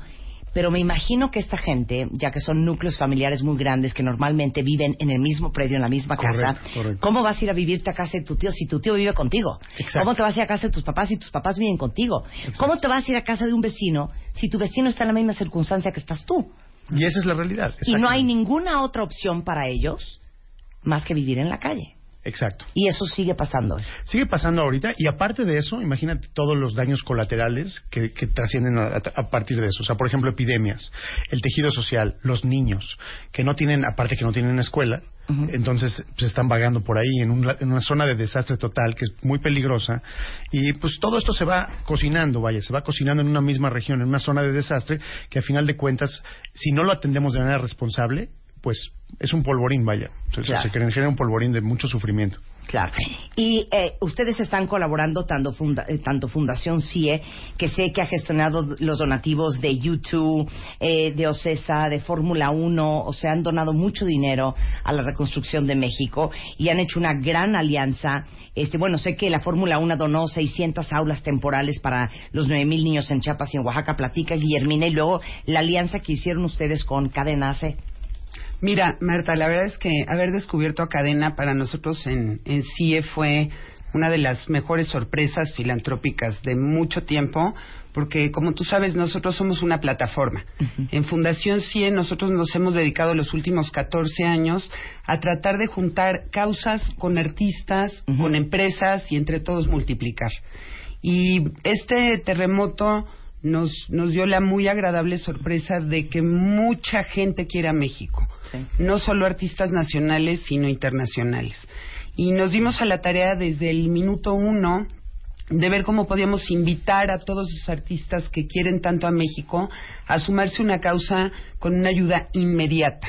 Nosotros nos apostamos por una ayuda inmediata, no por la reconstrucción definitiva, sino por esto que está diciendo Benjamín, de qué hacemos con la gente que hoy, hoy en la noche no tiene techo. Y fue como encontramos el gran proyecto de cadena y fue como invitamos, nosotros fuimos quienes le dijimos a la banda, a YouTube, que tenía muchas ganas de ayudar, cómo ayudar. Ocesa se sumó con un, con un matching fund y, y luego así nos seguimos. Y Benjamín un día nos dijo, pues ahora hacen falta aulas. ¿Por qué? Porque Claro. los niños están desperdigados, ¿no? Empiezan problemáticas como trata de blancas, los niños se pierden. ¿Qué hacemos? ¿Aulas? Pues aulas. Claro. No, y, y te digo una cosa, como plataforma me imagino que tienes la capacidad de hablar con Bono y de que Bono done y a lo mejor de este juntar a todos estos artistas y compañías a que pongan recursos. Pero luego encontrar quien te lo ejecute y tener la confianza en, en que lo que estás donando se va a hacer realidad y se va a hacer lo que se promete que se va a hacer, ¿no? Exacto, exacto. Y ahí es donde entra Benjamín y Cadena. Es donde entra Benjamín gracias, ¿no? Cadena y donde ha entrado también, déjame decirte, Marta, una parte increíble que ha sido que eh, muchos de los artistas y desde luego muchos equipos de trabajo de CIE se han sumado como brigadistas. Sí. Ahorita, as we speak, tenemos a 10 artistas del elenco del Rey León montando carpas en Tenango, en Morelos. Porque alzaron la mano y dijeron, oye, está increíble lo que está haciendo César, ¿cómo nos sumamos, Rey León? Fuimos hace un par de semanas a, a Jojutla y Rey León invitó a 500 niños que se quedaron sin es- una escuela de Jojutla a que vengan al Rey León. Eh, ha habido una multiplicación increíble de no solamente dinero, sino de tiempo y de, y de involucramiento que creemos que es invaluable. Claro, 600 aulas temporales para 9.000 niños de Chiapas y Oaxaca para que puedan regresar a clases después de esto. Eh, se han instalado 538 refugios equipados en Oaxaca, en Morelos, también en Chiapas. Se han realizado 36 misiones en Ciudad de México, Estado de México, Puebla, Oaxaca, Morelos y Chiapas. Han ayudado a más de 12.512 familias con 78 toneladas de comida, 1.253 consultas médicas. Eh, obviamente más de 500 consultas psicológicas. Han instalado refugios también equipados y algunas otras aulas temporales, abasteciendo a 32 albergues habilitados. Qué pena. ¿Cómo los ayudamos? Bueno, para mí, o sea, primero que la verdad, así como Guillermina dijo que encontrar a Cadena fue una bendición, encontrar a CIE eh, también para Cadena fue una bendición, porque creo que la gente que cree en nosotros, ¿no? El sector privado, las empresas, las organizaciones, y con esta musculatura y ese carisma que nos dio, bueno, pues para tener fondos y poder hacer realidades, cambiar realidades. Cadena Claro. se trata de cambiar realidades en el campo, ¿Cuánto a familias, tienen? a niños. Cadena está fundado desde hace 12 años. Se fundó en la Comunidad Judía de México y precisamente el- el- nuestro proyecto es compartir al mundo y sobre todo en México el- la bendición de la acción humanitaria en todos los sentidos. ¿no? Entonces, en, es- en ese orden de ideas creo que pues, fue una simbiosis total trabajar con, con CIE, trabajar Ujú. con OCESA, trabajar con YouTube, con Fórmula 1, esa, esa oportunidad grande de poder hacer cosas grandes y cambiar en grande, no nada más con un gestito de ayuda, sino realmente cambiar a miles y miles y miles de seres humanos su condición pues, de mucha adversidad en ese momento. Y eso es para nosotros una gran oportunidad y estamos súper, súper agradecidos. Todavía hay mucho que hacer. Hay muchísimo que hacer. ¿no? En este momento estamos trabajando al mismo tiempo en muchísimos frentes. Tenemos Ujú. en todos los estados afectados, en todos, literalmente, Puebla, Estado de México, Morelos, Chiapas y Oaxaca. Estamos haciendo cada domingo sale una brigada desde acá, ¿sí? Que para construir viviendas, los shelters para las familias, para poner las aulas, las escuelas, las, aulas- las aulas temporales y por otro lado llevar todo el acopio que juntamos de, Claro. de toda la sociedad civil que se juntó y que como todos sabemos pues dio una gran gran respuesta entonces cada domingo salimos imagínate son seis siete operaciones a la semana eh, pues es una logística tremenda que pues lo hacemos con mucha mucha pasión Claro. Oye, ¿cómo te podemos ayudar? Con lana, con, con horas hombre, con este, con... Si yo tengo una empresa, puede ser en especie. ¿Cómo, cómo ayudamos? Tenemos un proyecto muy padre que se llama el Proyecto Eslabón, que lo que tratamos de hacer es un capitalismo humanitario, es un concepto bastante nuevo. Quiere decir, las empresas tienen utilidades y tienen recursos y tienen logística y tienen muchas cosas que compartir, sobre todo en momentos de adversidad. Entonces, invitamos a todo el sector privado, a todas las empresas, a que se junten con nosotros siendo una empresa eslabón.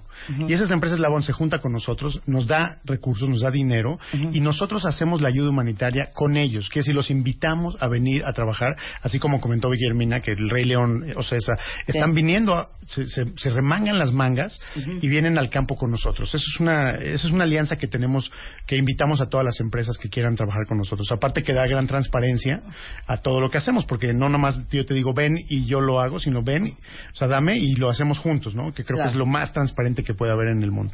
Y por otro lado, eh, tenemos ahorita un proyecto grande de reconstrucción ya, reconstrucción, reconstrucción. O sea, aparte de todas las familias que estamos dando vivienda temporal, tenemos ubicadas comunidades en Morelos y en Chiapas, sobre todo, que están olvidados por el mundo. Totalmente olvidados. No hay gobierno, no hay Fonden, no hay nada. Nadie los está pelando, nadie, nadie los está ayudando. Entonces, una vez identificando, que ya las tenemos, son dos comunidades importantes, estamos reconstruyéndole ya sus hogares. Ahora, ¿cómo reconstruimos nosotros? No es de que los vamos a quitar de su espacio, que es mucho, mucho el uso común de decir, oye, aquí ya no puedes vivir, te voy a mandar a un- una cancha de fútbol y ahí te voy a poner unas casas de como interés social. No. De lo que se trata es de que respetar los usos y las costumbres de la gente. ¿no? Eh, sobre todo, fíjate, en Chiapas es algo, son indígenas que tienen realmente un bagaje cultural, pero que está relacionado a su geopolítica, o sea, a su nivel, como, como llevan ahí cientos de años, y no queremos ahorita romper con eso. Entonces se trata de, en ese lugar, en ese espacio, con sus usos, con sus costumbres, volver a reactivar y reconstruirles las- la vida. Le llamamos reconstruyendo, pero no es reconstruyendo nada más ladrillos, es reconstruyendo su vida de esta gente, donde el proyecto no nada más es reconstruir ladrillos, es llevarlos a un nivel de resiliencia, construir resiliencia para darles capacidades y fortalezas para cuando venga otra adversidad, ya sea terremoto, huracán o lo que se llame, que no vuelvan a sufrir y que no vuelvan a estar en esta posición. Bueno, todos los donativos pueden ser directamente en cadena.ngo, NGO. ¿verdad? NGO, NGO, que esa es la página de cadena, que ahí se pueden meter y, hacer un donativo. Eh, pues invitamos a toda la sociedad civil, a, a las empresas, a que Oye, se pero si yo esto. quiero ir un domingo porque no tengo lana, pero sí te quiero ir a ayudar a reconstruir un albergue. También ahí en esa misma página, cadena.ngo. sensacional. Esto es sensacional. Cadena.ngo. Igualmente es en Facebook Cadena AC, en Twitter Cadena-ONG y en Instagram Cadena-AC para que vean todo el trabajo que, ha- que hacen con muchas fotografías que tienen en su Instagram. Igualmente fundación.org, fundacioncie.org.mx, en que los ayudamos a ustedes. Pues la verdad en compartir para que más, más, más, más gente se sume. A nosotros nos encanta multiplicar. Eh, la verdad es que ha sido una experiencia increíble.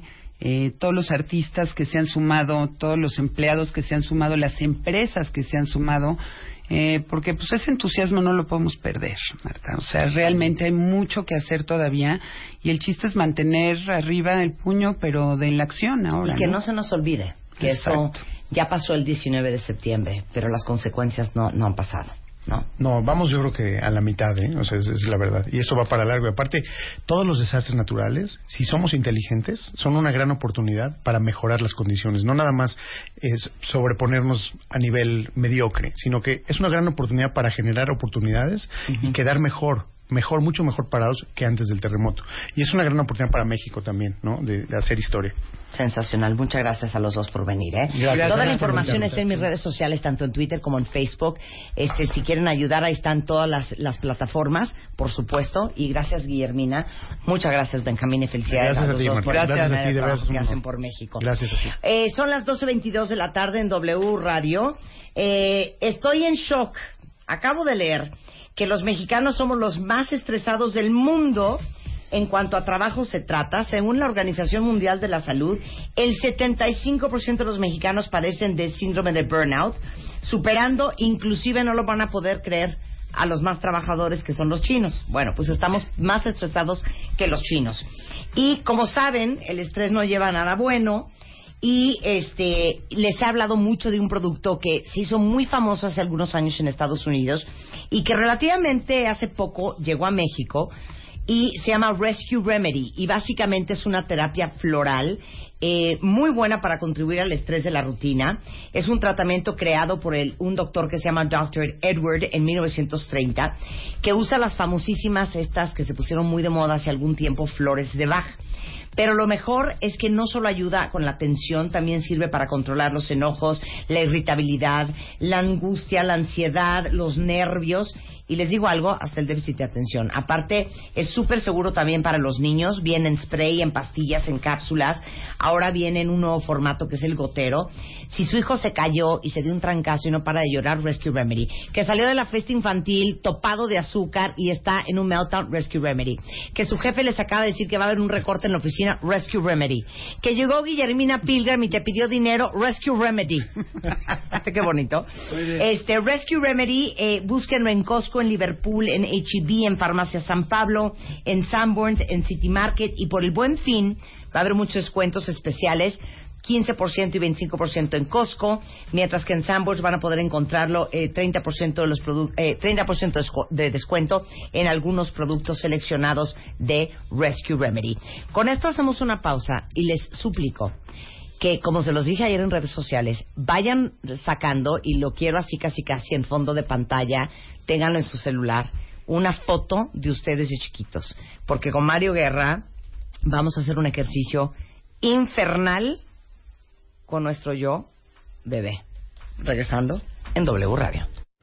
Master Moa, CDMX, Ana Mar Orihuela, Mario Guerra, Aura Medina, Mercedes Acosta, Natalie Marcus, Reyes Aro, Lucy Romero. Un día lleno de enseñanzas, talleres y conferencias con los mejores especialistas de Marta de Baile y Moa para ayudarte a construir la mejor versión de ti. 2 de diciembre, VM, Campus Coyoacán. Busca tus boletos en revistamoa.com. Este mes, en Revista MOA, ¿cómo vencer el miedo? A fracasar, morir, enfermarte, no tener pareja, tener un infernal, divorciarte, comprometerte y hasta renunciar. ¿Por qué alucinas cuando estás enfermo? O si te va a dar un ataque de pánico. ¿Y cómo dejar la carne un día te salva la vida? Además, si tu pareja es narcisista y cómo tener una relación con mucha diferencia de edad. MOA Noviembre, más de 104 páginas para superar el pánico y encontrar un poco de paz. Una revista de Marta de Baile.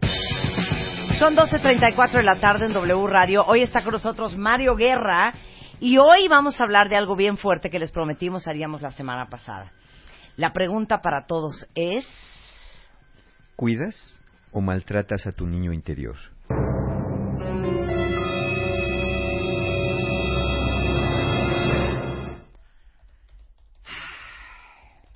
Y Lili de fondos de Está taquimecanógrafa. bien. No, mira, ¿sabes qué pasa? Eh, ¿qui- ¿Quién es el niño interior? Porque muchas personas pueden estar confundidas. El niño interior es como una representación de nuestras vivencias, emociones y traumas infantiles y de la niñez. Es esta parte interna. Vamos a imaginarnos que conforme vamos creciendo, vamos acumulando en nosotros todas las vivencias de las etapas de la vida, desde que nacimos, de cuando éramos eh, bebés, infantes, niños, adolescentes, adultos, y todos esos yos, vamos a pensar que hay diferentes yos del pasado, los vamos integrando y forman parte de nosotros. Por ejemplo, el niño interior eh, es un, un ser que nos da mucha creatividad, nos da mucha espontaneidad, nos, de- nos da mucha honestidad. De hecho, hay quien llama al niño interior el yo real, el verdadero yo, el yo que sería si no fuera por todo lo demás que se ha ido acumulando. Entonces, es- eso, eso llamaríamos el niño interior, es una parte sensible de nosotros, pero a veces cuando no ha sido cuidada, cuando en la infancia no fue muy bien cuidada, se vuelve sensible y vulnerable y anda por ahí perdido un tanto a la deriva. A veces se oculta y otras veces hace berrinche y nos hace hacer cosas que no queremos o permitir cosas que no deberíamos haber permitido. Entonces, esta integración de, de etapas de la vida, si de chiquitos sufrimos abandono, traumas, maltrato, o incluso si fuimos sobreprotegidos, nuestro niño interior como que se nos desfasa, se desintegra de nuestra personalidad, literalmente anda como el niño perdido, viviendo una vida aislada, solitaria, y a veces, a veces viene para hacerse cargo de nuestra vida adulta. Pero háganse esta pregunta, cuentavientes. ¿Ustedes dejarían la toma de decisiones, responsabilidades y el manejo de sus emociones más profundas a cargo de un niño de dos años? Decidir con quién se casa, qué estudia, qué compra, dónde va, cómo se viste, quién paga las cuentas. No, no, no deberíamos dejarlo, no podríamos dejar a un niño de dos años eso porque pues no está capacitado para hacerlo, ¿no? Él, él, él está en su mundo de creatividad, como dije, de, de, de felicidad, de, de disfrute, de autenticidad. Entonces, ese es el problema con el niño interior que estas creencias inadecuadas que tuvimos, maltratos, situaciones que excedieron la capacidad de afrontamiento del niño, si fueron recurrentes o muy graves, se interiorizaron y quedó como una herida interna. Pero aquí la cuestión, cuentavientes, no es que volteen al pasado ahorita a sacar antorchas y ir a quemar o reclamarle a sus papás lo que les hicieron o no les hicieron, porque sería muy largo y, y a veces hasta hicieron cosas de las que ni se acuerdan que hicieron y que a nosotros nos afectaron mucho. La cuestión con el niño o la niña interior no es solo descubrir qué o quién provocó esos daños, sino cómo nosotros los seguimos reeditando y manteniendo en la vida adulta. ¿Cuántos de ustedes, cuentavientes, no se descuidan?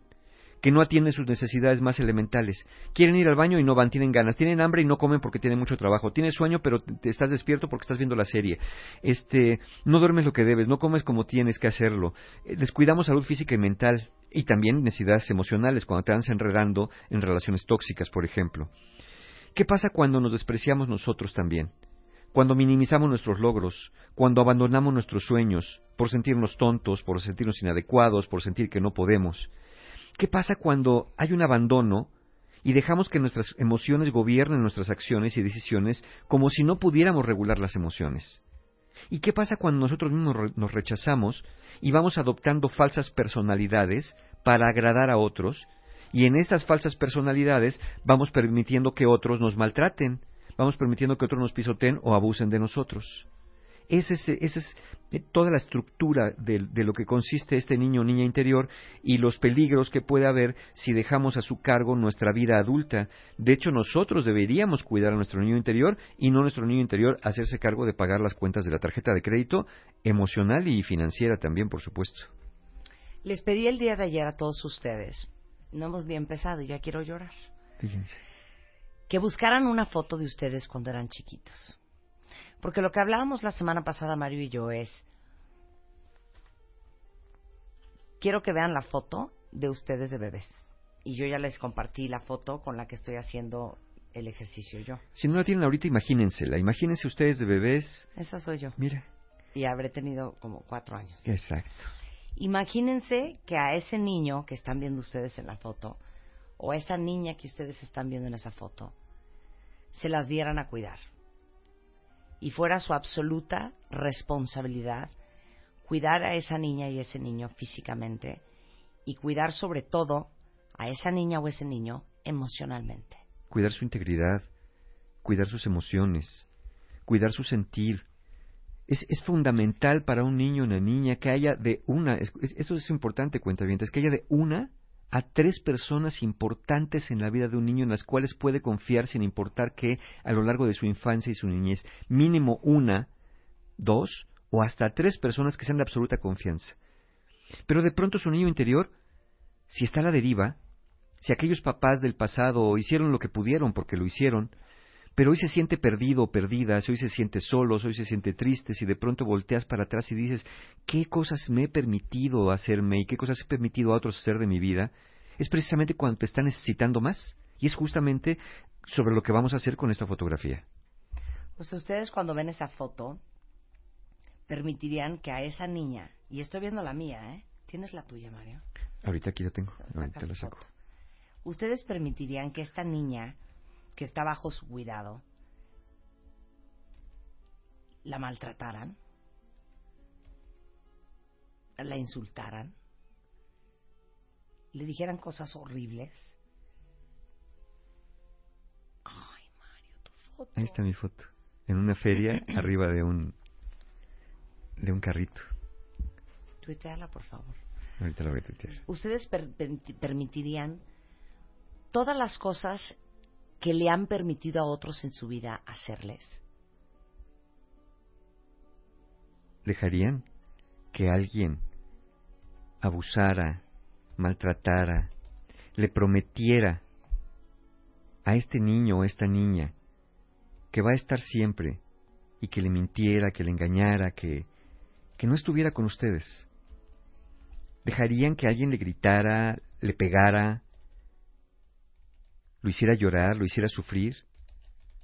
Las necesidades emocionales llegan a ser más fuertes incluso que las necesidades físicas, pero a veces también se comete el error de abusar de un niño, de una niña, queriendo y sin querer, eh, negándole este afecto, negándole este amor, este cariño. Yo veo la- mi foto de chiquita y es el ejercicio que queremos que hagan todos ustedes. Y estoy recordando por todas las cosas por las que yo he pasado. Tanto personales como profesionales, en el amor, las cosas que toleré, la gente con que me relacioné, las palabras que acepté. Y las cosas que también nos permitimos a nosotros mismos en descuido. ¿Cómo nos permitimos cosas? ¿Cómo nos permitimos eh, tener que decir que sí cuando queremos decir que no? Soportar algo que nos parece indigno por quedar bien, por el que dirán. Como dije, uno de los efectos del niño interior herido es asumir falsas identidades. A- es como, como que te enseñaron siempre a sonreír y a estar bien y entonces te vas abandonando en esta parte de ya no sabes quién soy yo, ya no sé quién soy yo. Por eso al niño interior se le llama el yo real, el verdadero yo, el yo auténtico, el que sería si no tuvieras que fingir que eres una persona distinta para quedar bien, para agradar, para tener pareja. ¿Qué pasa cuando fingimos para tener pareja y nos mostramos como no somos? Justamente cuando empieza la relación y nos metemos más adentro de ella, cuando descubren verdaderamente cómo somos, con toda razón dicen, de ti, tú no eres la persona de la que me enamoré. Porque no lo eres, porque fingiste ser otra persona, porque tú creíste que esa era la manera correcta. Entonces, si mantenemos al niño niña interior desbalanceados, uno, si lo dejas que haga lo que quiera, sin darle contención, sin darle estructura, se convierte en aquel famoso bebé verdugo del que hablamos alguna vez, que hace berrinches, caprichos, que quiere que le satisfagan todo de inmediato, que es intolerante, que se cree que se lo merece todo, que tiene problemas con la autoridad, que puede tener hasta adicciones y, y manipular a otros. Y si por el otro lado, a tu niño interior lo tienes encerrado en un mundo rígido del deber ser, en una constante autocrítica, se vuelve asustado, inhibido y tímido y entonces tiene miedo constante al abandono, sensación de ser un fraude, de no ser suficiente, miedo a fracasar, miedo a fallar, se culpa de todo, tiene la autoestima muy baja, se convierte en alguien bien complaciente con los demás y sumiso, se enreda en relaciones tóxicas, puede incluso desarrollar trastornos alimentarios y evidentemente genera un aislamiento, pero no es un aislamiento de los demás únicamente, es un, aislamiento de ti mismo, te vas a la periferia de la vida, te vas a los rincones de la vida, porque no te sientes digno o digna de formar parte de los demás, no te sientes como el resto de nosotros. Y, sentirte como el resto de nosotros no es sentirte ni más ni menos, es sentirte como debe ser, uno más. Un niño no se cuestiona si es más o menos que otros niños. El niño o la niña dice, vengo a jugar, vengo a jugar con mis amigos, vengo a estar con quien se supone me debe de querer. Pero a veces no hacemos lo correcto, no hacemos lo correcto y a veces vamos permitiéndonos repetir aquellas heridas infantiles, aquellas heridas de, de- niños, y eso es lo que nos mantiene atorados ahí. Entonces, vamos a hacer juntos un ejercicio breve. Les voy a pedir que todos miren su fotografía, si la tienen ahorita, y si lo están oyendo en podcast, háganlo así. Miren esa fotografía. Y háganse una pregunta. Mirándola, honestamente mirándola. He sabido cuidar, amar, proteger, honrar adecuadamente a mi niño o niña interior, escuchando y, sa- y satisfaciendo sus necesidades. Mira esa foto. Pregúntate, ¿qué cosa he permitido que le hagan? ¿Qué me he permitido yo hacerle a este pequeñito, a esta pequeñita que tengo frente a mí? Trata de mirarle a los ojos si es posible en esa foto. Imagínate qué está sintiendo. Si hubiera estado por todos estos años, perdido, perdida, solo, sola, asustado, regañado, sin guía, sin dirección y sin amor. Ahora, habla con él, desde tu interior y dile, hola, y llámale por su nombre. ¿Me dejas hablar contigo? ¿Me permites acercarme? Imagina que te responde que sí, porque te ha estado esperando todo este tiempo.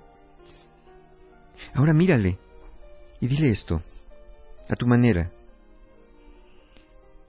He venido por ti porque ya no quiero dejarte en soledad.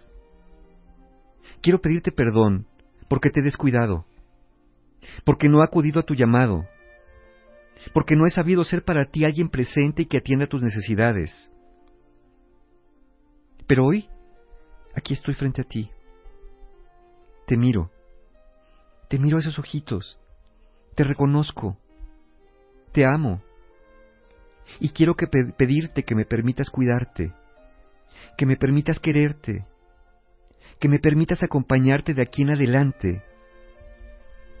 Quiero ser para ti como un padre y también como una madre. Y quiero darte todo lo bueno que tú mereces, porque tú eres ese niño, esa niña, porque tú eres tú. Y ser tú está muy bien. No tienes que ser otro, no tienes que ser otra.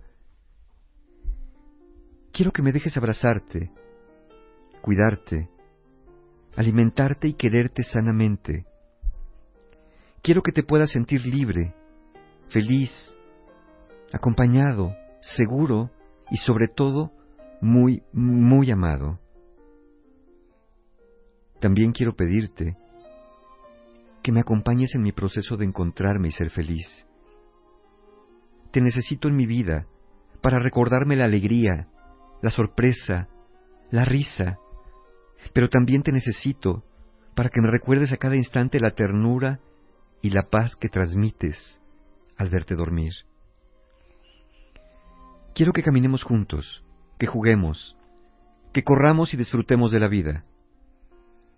Yo prometo cuidarte, darte lo que necesites y siempre escuchar y atender tus necesidades. Porque yo soy tú y tú eres yo. Y juntos somos uno solo. Y ahora tú estás en mí y te miro. Te siento y te quiero. Ahora podemos ser libres. Ahora puedo ser yo, porque soy valioso, porque sé honrar a mi niño interior, porque me siento seguro y me siento amado.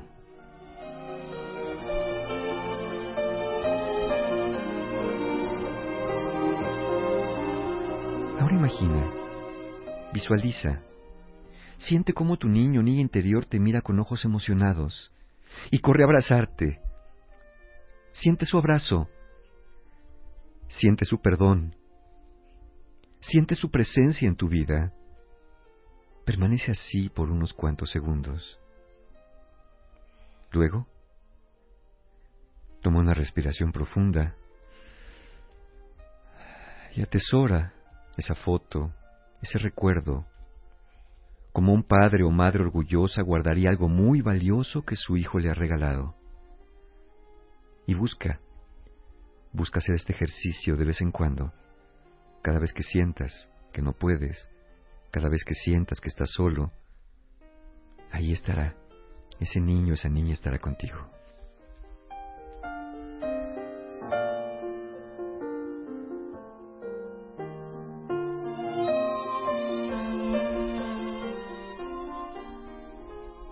Yo creo que mucho de lo que nos permitimos es porque nos asumimos adultos y porque creemos que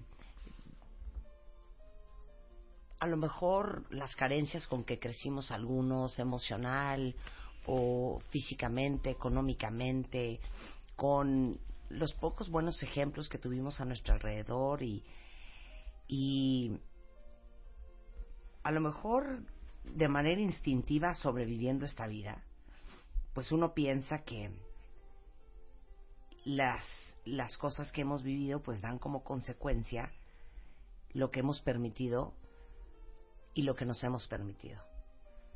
Y creemos que está bien porque somos adultos. Pero si ustedes voltan a ver esa foto, yo que tengo 50 años, o Rebeca que tiene 51, o alguno de ustedes que tenga 32, 44, 28 o 23,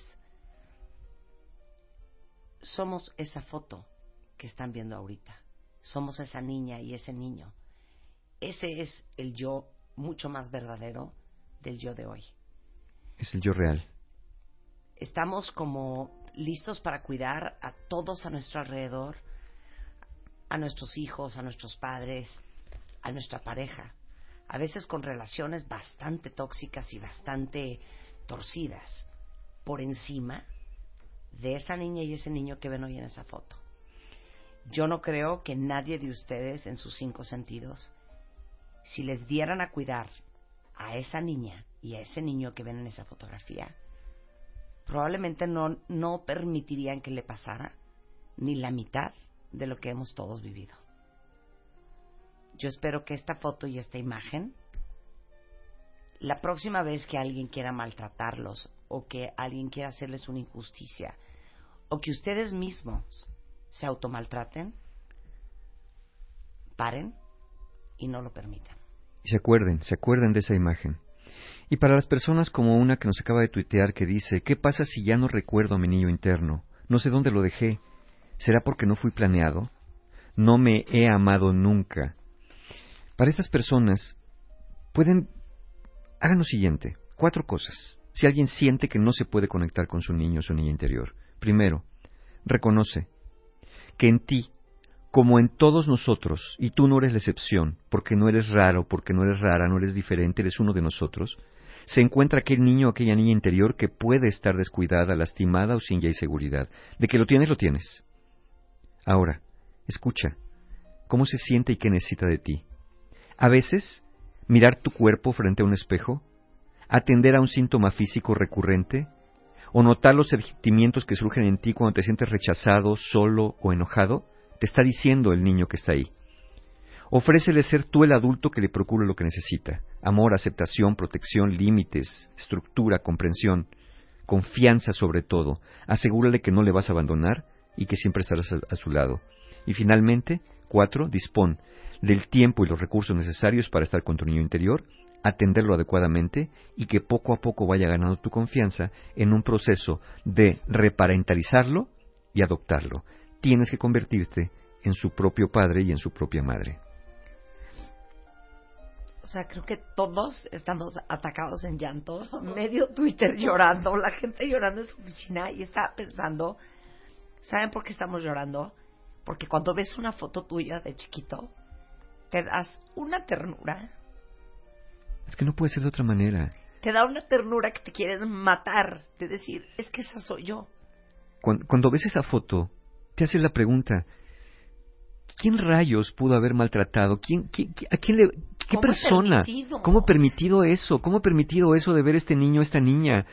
Eh, ¿Cómo permití? Cómo, cómo lo, ¿Cómo lo dejaron? ¿Cómo no estuvieron? ¿Cómo no lo escucharon? ¿Cómo no lo atendieron? ¿Cómo es posible? ¿Qué les pasó en la cabeza a los que se supone que tenían que haber sido eso? hecho eso. Pero eso sí, si les preguntan a las personas cuál es la labor de los padres, te van a contestar que educarlos, que enseñarlos, cuando la respuesta tiene que ser amarlos. Y cuando los amas, les das la guía y la estructura necesaria, y no la disciplina que, que a pesar de que se la das, si se la das sin amor, pues es una disciplina que no se debería dar a un niño pequeño. Carlos Lobato dijo la cosa más bonita. ¿Qué dijo Carlos? Ay, qué bonito, Carlos. Haz que el niño que eras no se avergüence del adulto en el que te has convertido. Así no lo puedo creer. ¿Sabes qué? Eso lo quiero impreso. Y, y les digo una cosa, agarren esa foto y piensen todo lo que ustedes han permitido y se han permitido. O sea, que a esta niña que yo estoy viendo en esta foto va a entregar su corazón y lo van a andar ahí aventando por la vida. Que a esta niña que estoy viendo en esta foto voy a entregar mi corazón Sí. y no me van a volver a hablar por teléfono. Que esta niña la he descuidado tanto como para exponerla a muchas cosas que ha vivido. Hagan el ejercicio. No se queden con que todos estamos viendo nuestra foto de bebé y llorando de ternura de todo lo que hemos vivido y de todo lo que hemos permitido. Que este ejercicio sirva para que la próxima vez se acuerden de que esta niña existe y defiéndanla, cuídanla, quiéranla y protéjanla.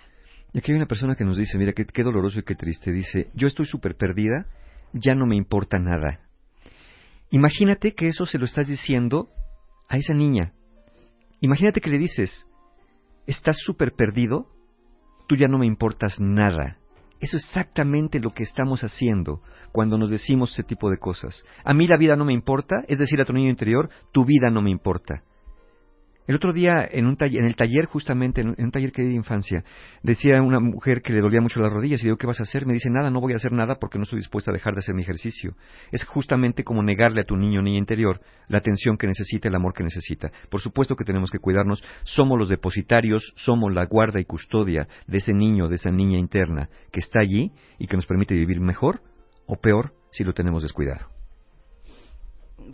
Me encantaría seguir llore y llore y hable y hable y me encanta Leyéndolos, todos sí. los que están llorando en la oficina y todos los que están llorando en el coche como desquiciados. Unos ya se fueron al baño de la oficina a llorar. Está increíble, porque ¿saben qué significa eso?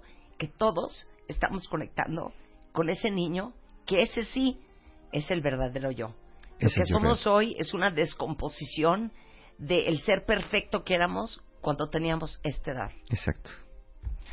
Bueno, pues ya curso o algo. Pues sí, que- justamente, mire, para los que quieran, para que sigan para los que quieran seguir trabajando con esto, tenemos ya los últimos talleres del año. El domingo 10 de diciembre, porque ya estamos cerrando el año, justamente tenemos sanando heridas de la infancia. Para aquellos que escribieron que no se pudieron conectar, para aquellos que el ejercicio los dejó muy movidos y que quieren continuar trabajando con eso, o aquellos que sienten que la vida no tiene ningún sentido, este es el taller para ustedes. Domingo 10 de diciembre, sanando heridas de la infancia. Viene diciembre, ¿le quieren dar un regalo a alguien? Dénselo a ese niño niña interior. Que, que, que ese diciembre sea su regalo. El regalo de ofrecerle la oportunidad de manifestarse, de ser auténtico y de estar en sus vidas. Eso es el 10 de diciembre. Y al día siguiente también van de la mano, si se quieren dar de verdad el regalo más importante de sus vidas, es trabajar con ustedes. Tenemos el 11 de diciembre Fortaleciendo tu autoestima, que es un taller para trabajar ya con la autoestima del adulto. Por eso hacemos primero infancia y luego autoestima, para que niño y adulto se reencuentren en un espacio sanador. Toda la información, seis meses sin intereses y, y todo lo que ustedes necesiten con esta información la encuentran en la página, por supuesto, como siempre, de mis amigos, encuentrohumano.com.